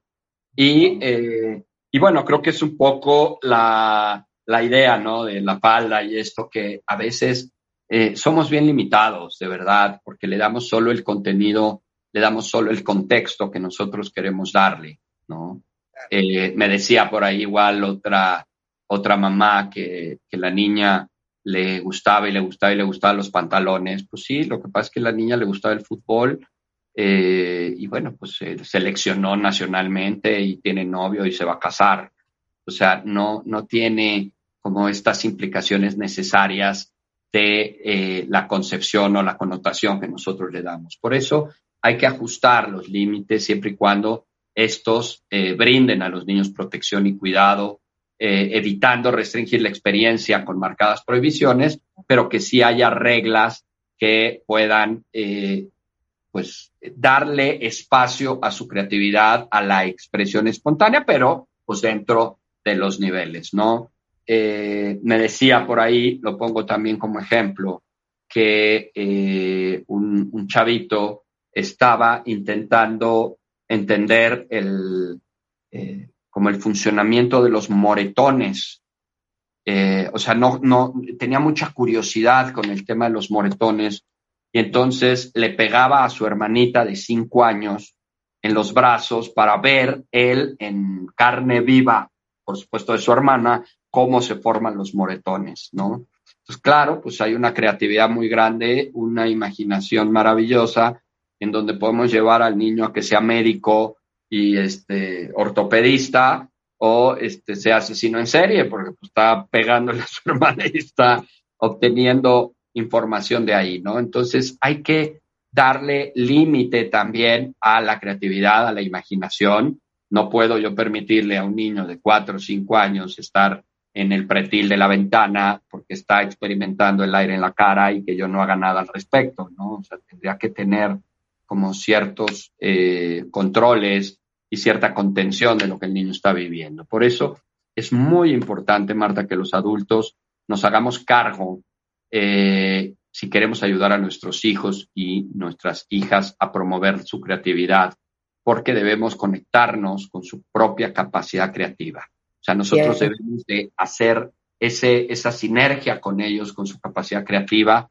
Eh, pues obviamente necesitamos padres que se abran a la experiencia de improvisar, de fantasear, de atreverse a ser flexibles, de atreverse a ser lúdicos, como lo fuimos nosotros alguna vez de niños. Y de esta manera, pues iremos como promoviendo en ellos esta eh, maravillosa creatividad. Ok, ¿ya estás dando consulta en persona o sigues por Zoom? Ah, doy ambas, ambas, este, ahora sí que un poquito al gusto del público, la verdad, con todas las medidas de protección. De hecho, está curioso porque la gente llega y ve una mica enorme frente a mi escritorio y demás, pero sí, doy de ambas, presencial y Zoom, un poco de acuerdo a los, eh, pues como lo vivan las personas, ¿no? Nacional, entonces cualquiera que necesite ayuda, ayuda para su familia, para sus hijos. Juan Pablo Arredondo está aquí en la Ciudad de México, pero pueden consultarlo desde cualquier otra parte del país o del mundo. El mundo. Arredondo H. El WhatsApp es 5527 16 3847 y en Facebook Juan Pablo Arredondo H, ¿correcto? Exactamente así. Muchas gracias, Juan Pablo. Un placer tenerte aquí como siempre. Nada que agradecer. Le mando un saludito a mi hija Ivana, que está en Estados Unidos y me está oyendo y me dijo, mándame saludos. Le mando ah, saludos a Ivana. Le mandamos saludos a Iván. Gracias. Oigan, eh, a ver, em, antes de irnos a corte, rápidamente, que no se diga, que no dije, eh, ya saben que estoy obsesionada con hablar de los cambios de humor, los dolorcitos que nos pasan a las mujeres mes con mes, el hecho de que nueve de cada diez mujeres tenemos síndrome premenstrual, entre 5 y 11 días antes de que nos baje y es mucho más común de lo que pensamos. Y que existe algo maravilloso que es analgésico, antiinflamatorio y un suave diurético 3 en 1 y se llama Analgen Fem, que es justamente para aliviar estos síndromes del, eh, estos síntomas del síndrome premenstrual. Entonces tiene esta fórmula que es de triple acción, que alivia la inflamación, el dolor y la retención de líquidos desde que se eh, presentan los primeros síntomas y no necesitan receta médica. Lo pueden encontrar en farmacias de cadena o en autoservicios. Y si quieren que esos días pasen como si no pasa nada, prueben Analgen Fem para el síndrome premenstrual y créanme, lo van a amar. Con esto hacemos una pausa y regresamos. ¿Se acuerdan que hablamos de visión borrosa, presión baja, sentirte sin energía y arrastrándote, eso es la disautonomía. Esos son algunos de los síntomas de la disautonomía. Hablamos de este tema hace un par de semanas o un poquito más con Manlio Fabio Márquez, nuestro cardiólogo, y increíble la cantidad de cuentavientes que acabaron en su consultorio diciéndoles, yo exactamente siento lo que dijiste el otro día en el programa de Marta. Ahora tenemos a alguien nuevo en el club, Yuri. La acaban de diagnosticar con disautonomía. Y vamos a hablar con ella de eso regresando y más adelante. Ernesto Ávila, nuestro veterinario zootecnista, lo que tienen que saber de las razas de perros genéticamente modificados. Se van a traumar. Y vamos a hablar del Labradoodle y vamos a hablar del Pomsky y vamos a hablar del bulldog francés exótico y de muchas otras razas espantosamente modificadas. al volver. Las heridas de la infancia, los problemas con tu jefe, tu suegra del infierno, para eso y todos tus agobios tenemos la solución. No te pierdas nuestro podcast en martadebaile.com. Oigan, cuenta bien, estamos de regreso, son las 12.04 de la tarde. Hace como, como un par de meses hablamos con el doctor Mario Fabio Márquez, que es cardiólogo, es mi cardiólogo, porque a mí me diagnosticaron el año pasado con una cosa que se llama disautonomía. Y les explicamos todo lo que era, que básicamente es una falla en el sistema nervioso central autónomo, que es lo que se encarga de regular todas las funciones vitales, las no voluntarias como la frecuencia cardíaca, el, el estómago, la respiración.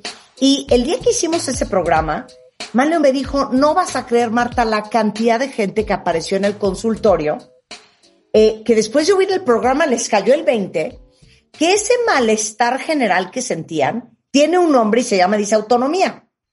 Ayer hicimos con Malio el programa de disautonomía post-COVID, que puede ser una de las secuelas que te deja el COVID.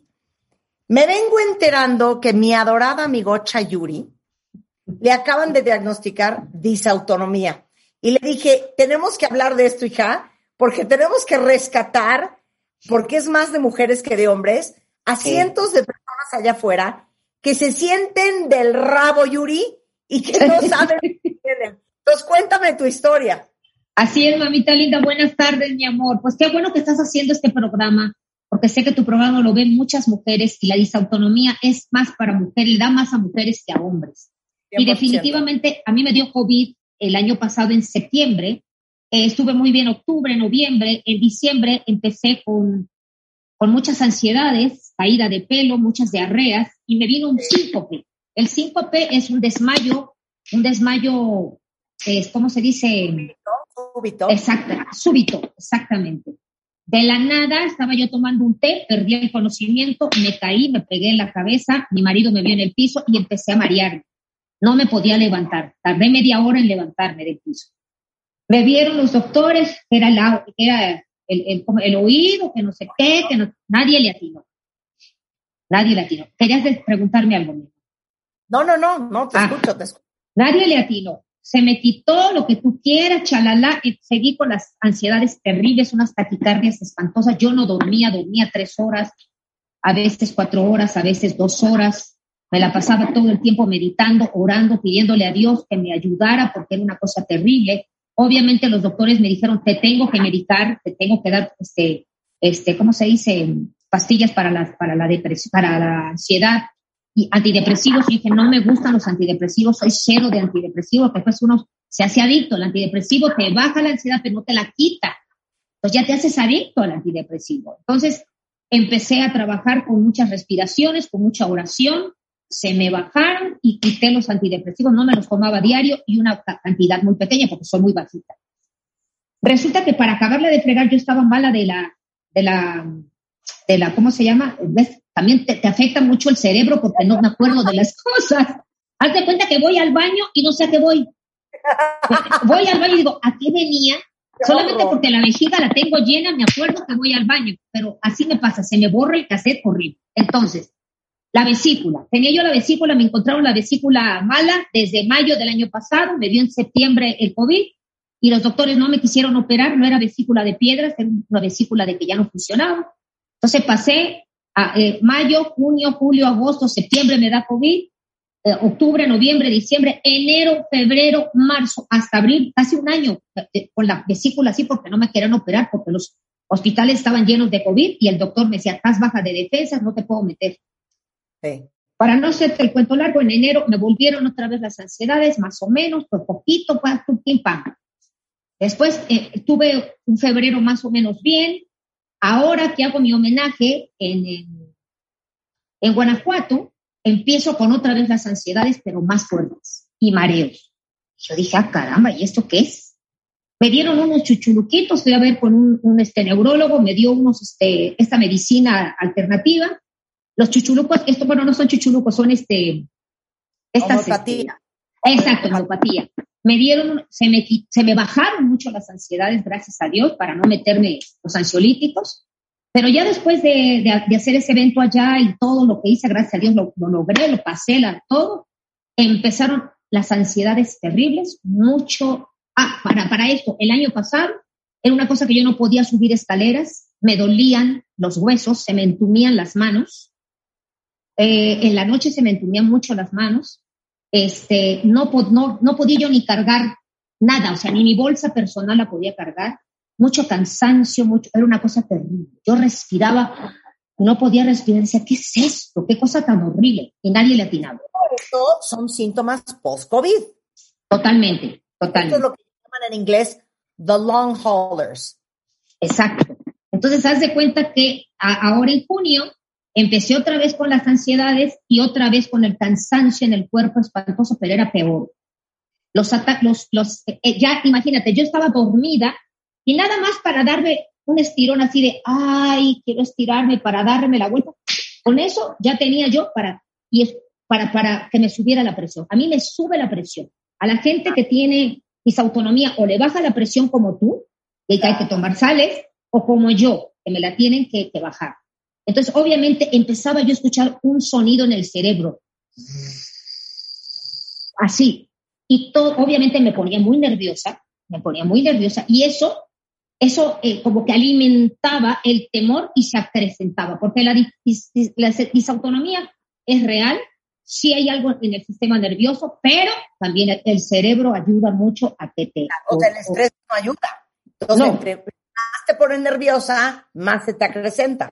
Exactamente, y era lo que a mí me pasaba. hablando de disautonomía, Yuri, yo les decía, la primera vez que hicimos el programa sobre el tema, yo me sentía, no veía bien, acabé con el optometrista para ver si necesitaba ajuste en los lentes. Eh, me sentía devastada todo el día, agotada, sin Horrible. fuerza, como la cabeza nublada, como nublada, como que no me podía concentrar. Y yo decía, no, oficial ya me voy a morir. Hasta que acabé con el cardiólogo, me hizo las pruebas de verticalización, me tomó la presión y me dijo, tienes una disautonomía ortostática infernal.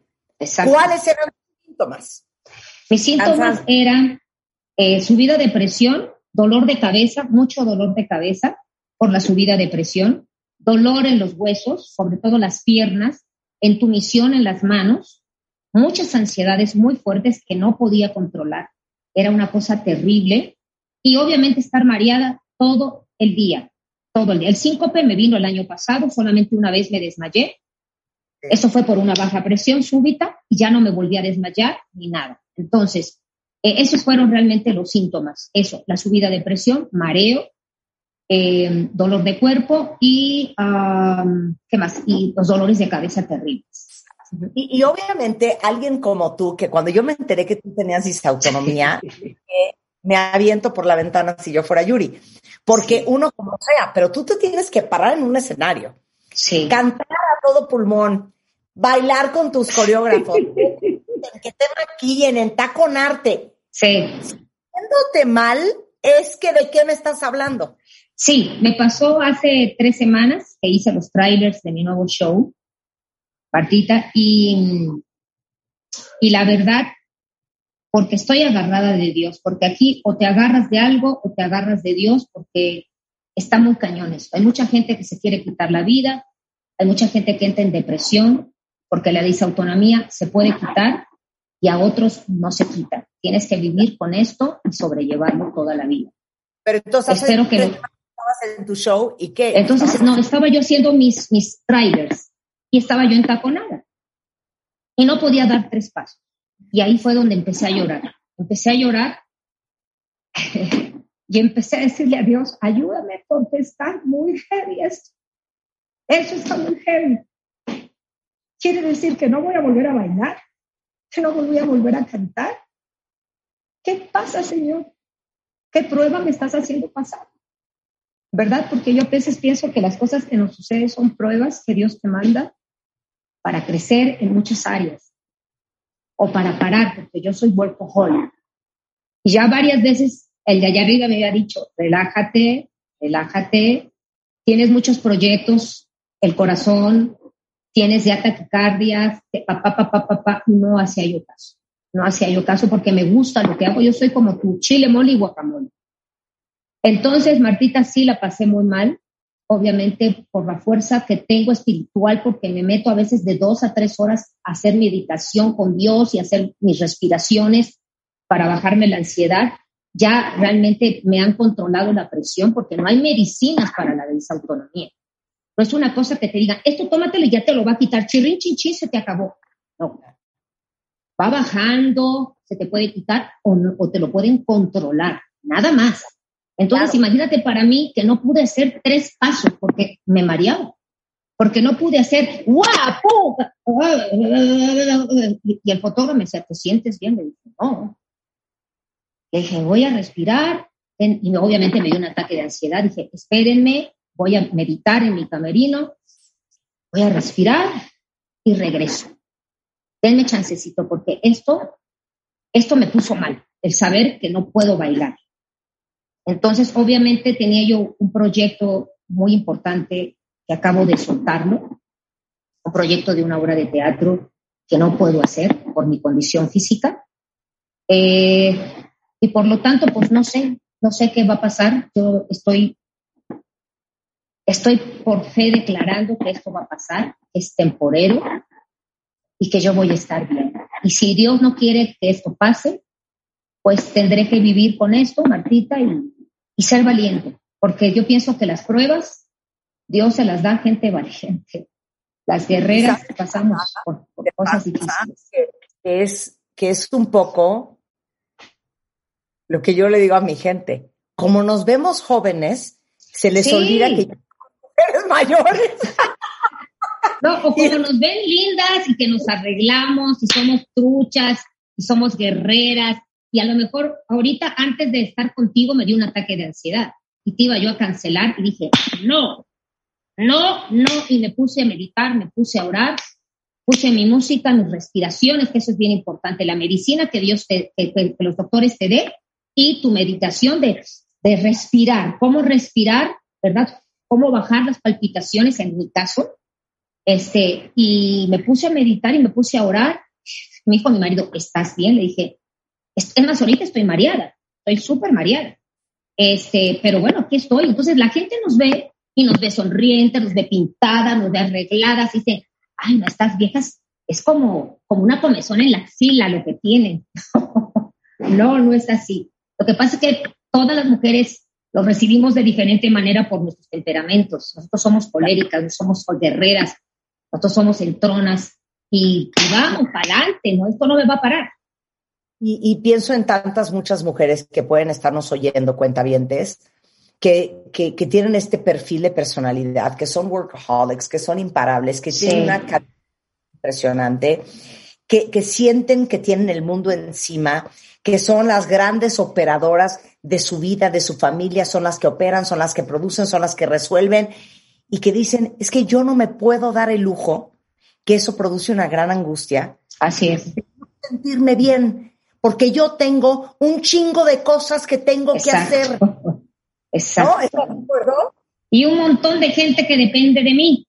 Claro, y un montón de gente que depende de que yo me pare en el shoot de fotos, que yo me pare a cantar, que no puedo no sentirme bien y no te sientes bien. Exactamente, exactamente, Martita. Entonces, eh, sí le quiero decir a todas las mujeres que se relajen, esto no es mortal. Nadie se ha muerto por disautonomía. ¿Qué es difícil? Sí es difícil. Tienes que echarle mucho coco, muchos ovarios para salir adelante. Tienes que ir con médicos especializados porque no todos los cardiólogos están especializados en esto. No todos los neurólogos están especializados en esta rama.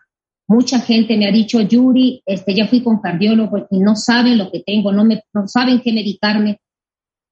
Y yo les digo, bueno, pues yo encontré este doctor porque un amigo mío tiene eh, Parkinson y el Parkinson también te bota eh, la disautonomía, ¿verdad? La diabetes también te bota la disautonomía.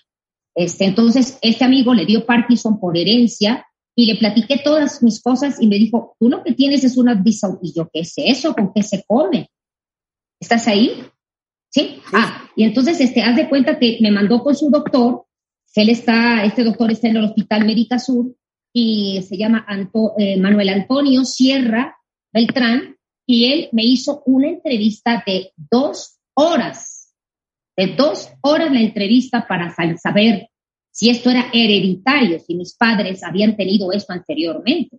Me hicieron un estudio de un ultrasonido en el cerebro, ¿verdad? A donde vieron que mis venas, mi, mi, cerebro estaba bien, no estaba afectado por el COVID, porque también a veces el COVID te, te, te, te friega el cerebro, te friega el corazón, te friega los pulmones, te friega otros órganos, la vesícula, en fin este bicho está muy cañón. Entonces, sí, definitivamente, ellos, este, esos dos doctores, que es un ruso el que me hizo el, estudio, y este doctor, que es neurólogo, están especializados en Médica Sur para todos los pacientes que tienen post-COVID. Lo que ellos atienden son pacientes post-COVID que tienen este mismo problema que yo. Sensacional. Déjenme decirles que ayer escucharon ustedes al doctor Mario Fabio Márquez, es cardiólogo, es electrofisiólogo, es eh, jefe de la unidad de cardiología del el Hospital de Cardiología y también está en el Hospital ABC de Observatorio y él es uno de los especialistas que hay en México sobre disautonomía, porque al final también existe otro tipo de disautonomía que es la que tengo yo y que es hereditaria. Fíjate que mi abuela y mi mamá padecían depresión baja. Y el doctor que yo tengo la disautonomía ortostática, que básicamente para que lo entiendan todos, por si también les puede hacer clic. Sí. Eh, cuando estás parada, hagan de cuenta que la sangre se te va a las piernas. Entonces. De racatazo. Exacto, de racatazo. Entonces, el corazón dice, oh mi Dios, eh, tenemos poca presión, eh, se baja la presión y por eso nos sentimos tan mal, sobre todo cuando estamos de pie. Entonces, eh, hay muchas variables de cómo es la Sí, muchas variables. Sí. Para otros es náusea, otros se desmayan, otros no nos desmayamos, otros están confundidos, piel fría. Eh, Mucha sudoración. Sudas, no ves bien, eh, sientes como nublado el cerebro y te dicen, pues es que como no, Yuri, si no paras, si estás a todo, es que descansar y tú, es que esto no es de descanso, me siento del pito. Sí. Exacto, es una cosa horrorosa. De veras. O sea, yo, mi, mi, mi, hija me decía, cuando yo agarraba mi abanico, me decía, mamá, ya estás mal. ¿Tienes ansiedad? Dije, sí, hija, pero relájate, ahorita va a pasar. Entonces me decía, vamos a salir al centro comercial a comer. No. Hasta que ya llegó un punto después de tres semanas que le dije, sí.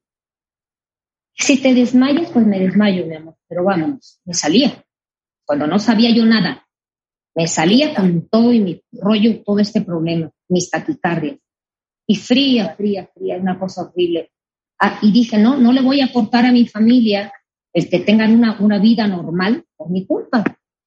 Y ahí con aquellos, mira, con aquellos ovariotes grandotes y así, y, y una comida familiar, y me decían, ¿te sientes bien? Y yo,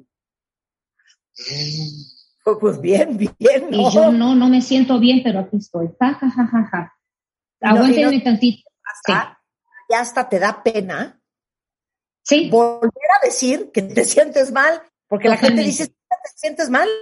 Sí, a cada rato, a cada rato, de verdad. Mira, ahorita que estoy grabando la máscara, este, yo la verdad dije, no voy a poder. Y te prometo, te prometo que no sé cómo he podido hacerlo, porque no me han dado ataques de ansiedad, me dio uno nada más pequeño, que con la respiración Obviamente le dije a todos mis compañeros, si me ven así, si me ven así, si me ven, relájense, tengo disautonomía. ¿Qué es eso? Porque nadie sabe qué es. Relájense, estoy controlada, es esto, esto, nada más salgo, hago mis respiraciones y regreso a grabar. Sí, gracias a Dios no me ha dado nada. Hasta ahora Dios ha tenido el control porque de verdad, Martita, que yo tengo que agarrarme de Dios porque de verdad que hubo una vez que sí le dije a Dios, Señor, si yo voy a estar así, llévame porque dijeron, Yuri se quiere quitar la vida. No, yo no me voy a quitar la vida, no soy tan estúpida. No, esas cosas no. Y más si soy una mujer creyente y creo en Dios. Pero sí hay momentos en que uno dice, Señor, a ver, eh, yo me siento del nabo, no estoy bien, este, esto no es vida, no tengo calidad de vida.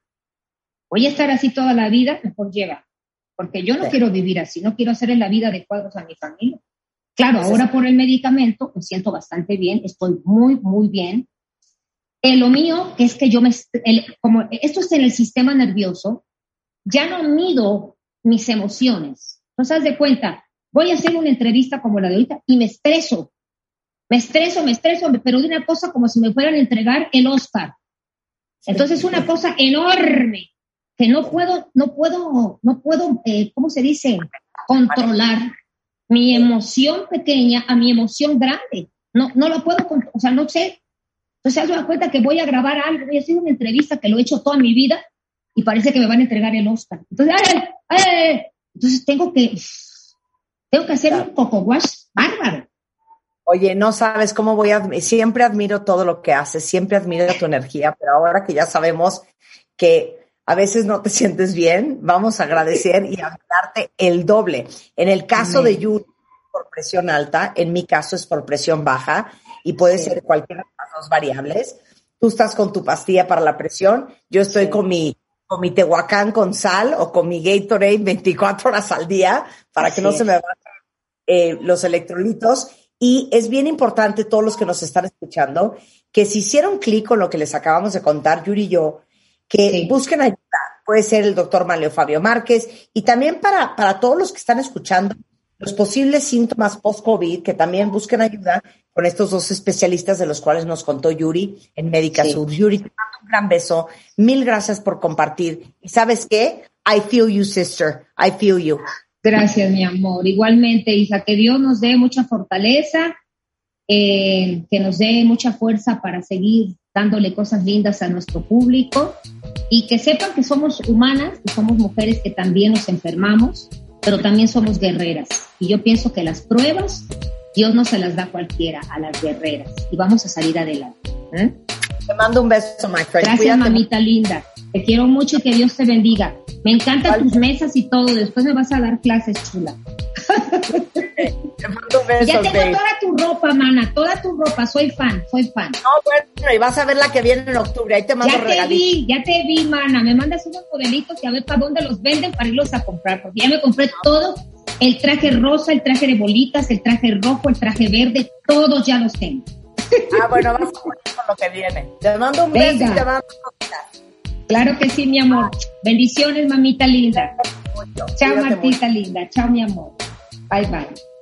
La verdad es que quería tener esta, esta conversación porque quiero que sepan que no están solas, que esto existe y para saber eh, cómo se llama y, y, y buscar un posible diagnóstico porque ahora sí que valga la redundancia, es horrendo tener que seguir operando la vida y no sentirte al 100. Y aunque la disautonomía tiene control, pero no necesariamente solución, si hay formas de sentirse un poco mejor.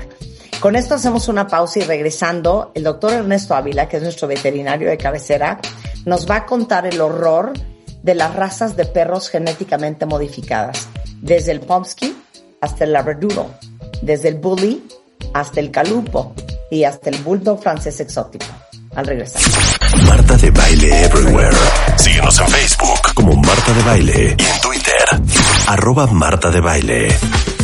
Agárrense cuentavientes porque va a caer la voladora a varios. Hoy vamos a hablar con el doctor Ernesto Ávila, que es veterinario, director general de Veterinaria del Bosque, sobre lo que tienen que saber sobre las razas de perros genéticamente modificadas y que al final siguen existiendo porque las seguimos comprando, Ernesto. Entonces, si quieres, arrancamos por qué es un perro de raza pura y cuáles son. La lista. Bueno, a ver, de entrada, quiero decirte, no es, no es nada nuevo el estar generando razas nuevas. De hecho, el auge empieza en el siglo XIX, que ahorita lo voy a mencionar. Pero para que un perro sea eh, considerado un perro de raza pura, tiene que ser aceptado por la Federación Canófila Internacional o la Federación Canófila Mexicana y tiene que tener por lo menos 10 generaciones en donde se fije el fenotipo y el genotipo y te dé obviamente una progenie fija con las mismas características que los progenitores, que los padres. ¿Estamos de acuerdo? Que no te vaya a salir el sorullo en donde cruzas unos perros que aparentemente son de raza pura y te sale otra cosa completamente diferente. Entonces, 10 generaciones para que puedan ser aceptados. Ok, ahora, ¿Qué es el pedigrí? El pedigrí, de hecho, yéndote desde la etimología, pedigrí viene de pedi pedibus, que quiere decir pata, gri garza, es la pata de garza, porque un pedigrí tiene la forma de una pata de garza, en donde vienen por lo menos cuatro generaciones atrás. Cuando ustedes compran un eh, perro con un registro genealógico, hay varios registros. Hay el pedigrí completo y está eh, el registro de pureza, el certificado de pureza racial, en donde alguno de los padres o de los abuelos no tiene este registro, entonces la Federación Canófila Mexicana no te otorga un pedigrí, pero te otorga un certificado de pureza racial. Hasta ahí, ¿no? Y con ese puedes competir en algunas pruebas de obediencia y demás, pero no tienes pedigrí. Ok, entonces, un Labradoodle, un Pomsky, un Calupo, un Bulldog francés exótico, en realidad no pueden tener pedigrí. A ver, en el caso del Calupo, sí, el Calupo ya está aceptado por la Federación Canófila Mexicana. ¿sí? El Calupo, para quienes no lo conozcan, es eh, el perro lobo mexicano. De hecho, mucho lo ha manejado el doctor Forasteri, que trabaja en Tijuana, eh, en un criadero muy grande, y se tardaron 25 años en hacer esta raza, que hoy está aceptado en México, pero nada más en México. Ok, pero ¿qué es un...? Bueno, ahorita vamos con qué es un calupo. Nada más una pregunta. Dame 10 razas al hilo, porque tú eres mi gallo. Ay. Puras. ¿Razas qué, perdón? Puras. Ok, bueno, el cobrador de Labrador, Golden Retriever, Doberman, Rottweiler, eh, Rhodesian, Husky Siberiano, Malamut de Alaska, eh, Poodle Toy, Poodle Miniatura, Poodle Estándar, eh, Pog, este, Bulldog francés, Bulldog inglés. normales que conocemos. Las que tenemos todos, Schnauzers, etcétera, etcétera. Hay 10 diferentes grupos, ¿no? Todos clasificados y nada más para comentarte rapidísimo, en el, cuando empiezan a registrarse las razas, empieza en el siglo XIX. Se juntan ahí en Inglaterra un grupo de cuates que tenían unos terriers, unos de pelo largo, unos de pelo corto, unos de pelo chino, eh, y dicen, ok, esta va a ser eh, eh, la raza. Y se para un pastor protestante y dice, no, yo no estoy de acuerdo porque hay unos de patas cortas, otros de patas largas, este cuate protestante o pastor protestante se llamaba Jack Russell. Y este cuate Jack Russell, ah, ¿verdad? Es el dueño del Jack Russell. Es el, el que crea la raza Jack Russell y los que se quedan en esta junta crean precisamente el Fox Terrier de pelo de alambre, de pelo corto, eh, crean todos estos en donde hay unos que se tienen que jalar, lo que las mujeres conocen cuando le dicen es que se le tiene que jalar el pelo y las mujeres lo conocen como depilación, ¿no? Entonces, eh, se crean estas razas y ya después se fijan las características, 10 generaciones que son heredables el genotipo y el fenotipo. Ok, ahora vamos, calupo. El calupo dice que se tardó 25 años en hacerse. ¿Y el calupo se hizo de qué razas? Se obtiene del lobo canadiense con pastores alemán. ¿De acuerdo? Ahora, es correcto, prácticamente son las únicas razas que se están utilizando. Eh, ya se logró o lograron el registro en México y probablemente algún día logren hacerlo eh, en la Federación Canófila Internacional. Pero ya hoy, incluso para que compitan, por ahí generaron otro onceavo grupo en donde está esta, esta otra raza, ¿no? Pero sí, eh, lo hacen, para ser exacto, en Tijuana, en México. Ok, ¿Y cuánto se tarda en hacer una raza modificada? Todo depende. Mira, eh, recuerda que estamos hablando de 10 generaciones, no estamos hablando de 10 años. ¿Por qué? Porque a muchos de los criadores, la verdad es que les vale y, no se esperan al tercer eh, celo o no se esperan a que pase un año después del parto. Entonces, lo pueden ir haciendo mucho más rápido eh, cuando no hay una ética, ¿no? Acuérdate que una cosa es un criador que va a producir una muy pequeña cantidad de perros de muy alta calidad y otra cosa es un productor de perros que produce una gran cantidad de perros con una raza determinada de baja calidad, ¿no? Y aquí tenemos también el tema de los exóticos, que, que, aunque son una raza... Vamos primero al bully. El bully me mandó la foto esta mañana Ernesto. Ahorita se las posté a Julio en Twitter. No puedo creer el bully. Explícales qué es. O de qué animal. De hecho, el, bully, el bully surge en los Estados Unidos y se utiliza para poder hacer esa raza. Utilizaron eh, eh, bulldog inglés, bulldog francés, American Staffordshire Bull Terrier, Staffordshire Bull Terrier. Eh, para poder obtener lo que hoy es el bully. Ellos querían un perro muy masivo, con un carácter eh, más dócil. Pero también, si tú los ves morfológicamente, son perros... No quiero morir. Bueno, ¿no? Y han hecho también pruebas muy interesantes, son perros muy, muy fuertes, y ya está el club de American Bully, ¿no? Este, aunque no está aceptado por la Federación Canófila Internacional, sí está, ya tienen un club de bullies y en México existe un club de bullies y hacen pruebas durísimas que jalan eh, eh, objetos y coches y cosas. son perros muy potentes, eh, dicen que de carácter mucho más tranquilo que el American Pit, ¿no? El mismo American Pit cambiando un poquito, el, los Pitbull Terriers, que algún día ya platicamos de ellos, viene del pit, que es el hoyo en donde los ponían a pelear, que es otra historia de la cual ya vamos a platicar, y lo que querían era un perro parecido al pit, potente, fuerte, menos agresivo que el pit. Ok, no puedo creer el bully, ahorita se los ponemos. Eh, ahora, vamos con el bulldog francés. ¿De dónde nace el bulldog francés? de Francia, obviamente, ¿no? Eh, tiene carácter, es un braquicéfalo, y lo que van haciendo para obtener, eh, eh, primero, si es una raza, si está reconocida por la Federación Canófila Mexicana, por la Federación Canófila Internacional, lo que no está reconocido son los colores, ¿de acuerdo?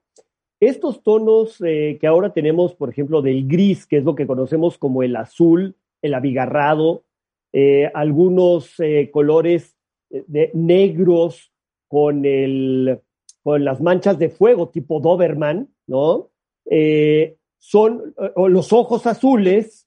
Ah, me da una vergüenza horrenda, pero eh, mi perro, el, el, el, perro de mi hija, el bulldog francés, es blanco con los ojos azules, azules, azules, casi albinos.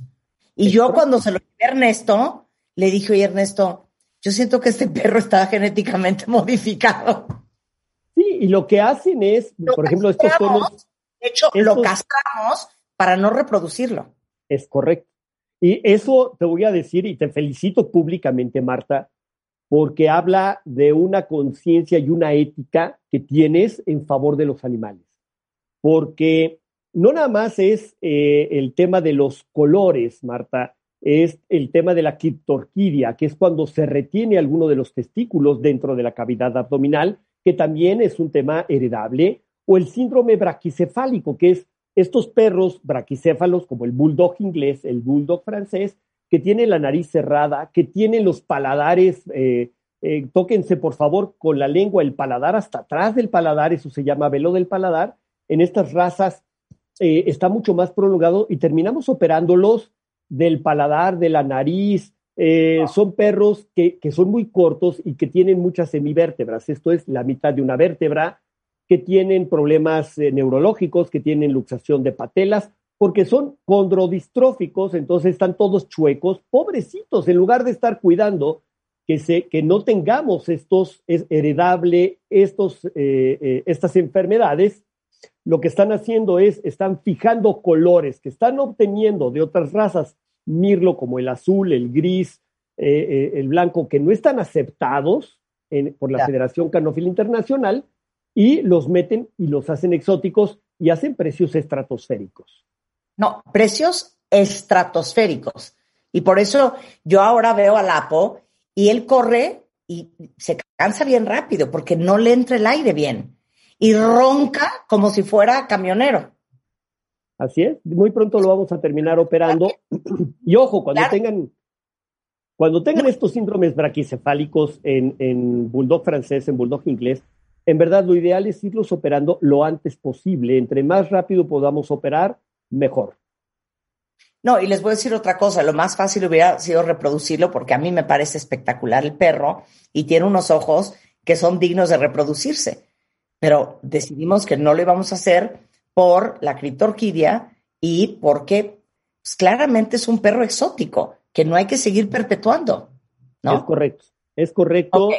Y, para, eso, para eso está la Federación Canófila que te dice esto sí, esto no. Y la ética te dice no reproduzcas estos errores genéticos. Claro. Oye, entonces, el bulldog francés, ¿cómo se hizo el exótico? ¿Con qué eh, combinación? Lo que toman es, primero, eh, toman un gen de color azul que pueden tomar, por ejemplo, de un pastor australiano que es azul, y toman eh, este gen, lo diluyen y lo meten, por ejemplo, en el caso de los colores negros, toman los abigarrados estos, eh, lo que conocemos como atigrados, que es el gris con, con, el atigrado en negro, y van cruzando este gris con el atigrado negro, con otro atigrado negro, hasta fijar las características de, de, obtener perros y prácticamente también te nacen negros abigarrados, ¿no? Entonces, eh, eh, hoy sabemos mucho más de la genética clínica. En el caso de perros, prácticamente se obtiene el genoma de una perra boxer. Todavía tenemos muchas cosas que, aprender.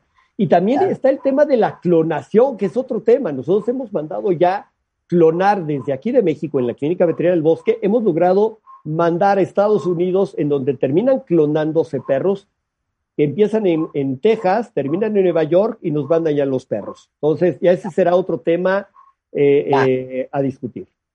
Va. Ok, este que cómo le gusta a la gente y a mí me parece una barbaridad. El Labradoodle, que es la combinación de... Bien, es el poodle, eh, básicamente el poodle estándar con el labrador, con el eh, golden retriever. Ahora, no es, una, no es una raza nueva, aunque todavía sigue siendo un F1 y un F2, eh, y que sigue no estando aceptado por la Federación Canófila, eh, se inicia en los años 50, 55 por ahí, en Australia, fíjate. Y ahí andaba, ahí andaba, y en la comercialización parte del argumento de venta es que estos perros son hipoalergénicos. Primero, eh, esto es una de las cosas más falsas porque las alergias se pueden generar a cualquier proteína que, está, que esté por ahí, ¿no? El, el Yorkshire Terrier, por ejemplo, que tiene un solo pelo o un solo por folículo, también eh, producen menos alergias, pero eso no los convierte en hipoalergénicos. Estos labradoodles no los convierten en hipoalergénicos. Y bueno, aunque su origen es australiano, se popularizó muchísimo en los Estados Unidos y en Canadá. Y sí, vienen varios perros aquí a la clínica sí son de carácter muy bonito, pero no es una raza aceptada por la Federación Canófila. ¿sí? Si es una raza, ahí tienen sus clubes, pero no está aceptada por la Federación Canófila. Ok, lo que te voy a preguntar ahorita, y me lo tienes que contestar en dos minutos antes de que se nos acabe el tiempo, es, no puedo entender cómo resulta un Pomsky, que es de un Husky, que es enorme, y de un Pomerania, que es minúsculo. Bueno, obviamente, digo, eh, eh, eh, aquí los factores importan y se hacen inseminaciones artificiales, ¿no? Tú tomas el semen de un perro y lo implantas en la vagina de otra perra. En este caso, puedes tomar el semen de un de una Pomeranian, lo implantas en la vagina de una, de una husky siberiano y entonces empiezas a generar estas cruzas que son mestizos y que posteriormente, después de 10 generaciones, vas a generar un Ponsky, pero tienen que ser 10 generaciones en donde se reproduzcan, eh, eh, vas a transmitir el genotipo y el fenotipo de, perros de la misma, con las mismas características. Ahora, parte de lo que hacen estos eh, criadores de, de Labradoodle y de Ponsky es que muchos los venden castrados, dicho sea de paso, ¿eh? Para precisamente mantener su mercado. Claro, y dime una cosa, o sea, vas a obtener las características físicas de color de un husky, pero con el tamaño de un pomerania. son un poquito más intermedios. Aquí vienen varios, ¿no? Eh, y, se, y son, son más intermedios. Entonces, eh, no son tan chiquitos como el, como el eh, Pomeranian, ni tan grandes como el Husky siberiano, pero, y sí, son muy bonitos, pero apenas están fijando las características y no son aceptados. Aquí yo, en verdad, siempre les recomiendo, yo tengo asesores excelentes en el tema de criadores. hay un cuate que se llama Roberto Álvarez, que es un criador espléndido de terriers. El doctor Héctor Luna, que que es, en mi opinión, uno de los mejores criadores a nivel mundial, y está aquí en México, eh, de, terriers. Eh, creo que ellos también, con muchísimo gusto, me dan los datos y también los pongo en contacto con ellos para que, si quieren eh, adquirir algún tipo de terrier, son los mejores que hay. Bien, pues el doctor Ernesto Ávila Cuentavientes es un gran veterinario, veterinario de mis perros desde hace yo creo que como 15 años. Está en la Clínica Veterinaria del Bosque, así se llama en Facebook, eh, Veteri del Bosque en Twitter o veterinariadelbosque.com en la Ciudad de México. Ernesto, un placer hablar contigo. Podría ser un programa de siete horas de perros contigo, discutiendo el tema. Pero gracias por aclararnos estas razas de perros genéticamente modificados. Entonces, si ustedes ven un perro exótico eh, que nunca han visto un igual de una raza bastante conocida, seguramente es una raza exótica. Te mando un beso, Ernesto. Muchas gracias. Muchísimas gracias. Y cualquier duda, estoy a sus órdenes. 100%. Ahí les pongo toda la información de Ernesto en Twitter. Con esto nos vamos. Estamos de regreso mañana en punto de las 10 de la mañana. Pero no se vayan ustedes. Loret y todo lo que ha pasado en México y en el mundo en Así las Cosas en W Radio. Más adelante La Corneta, tenemos deportes, tenemos el hueso, Alejandro Franco, Mariana Brown. Eh, mañana a las 6 de la mañana, Gaby Marketing y Javier Risco. Y nosotros con ustedes a las 10. Como siempre. Lindo 15 de septiembre. Adiós. Te metiste una junta, te bajaste del coche, no tuviste tiempo ese día de escucharnos.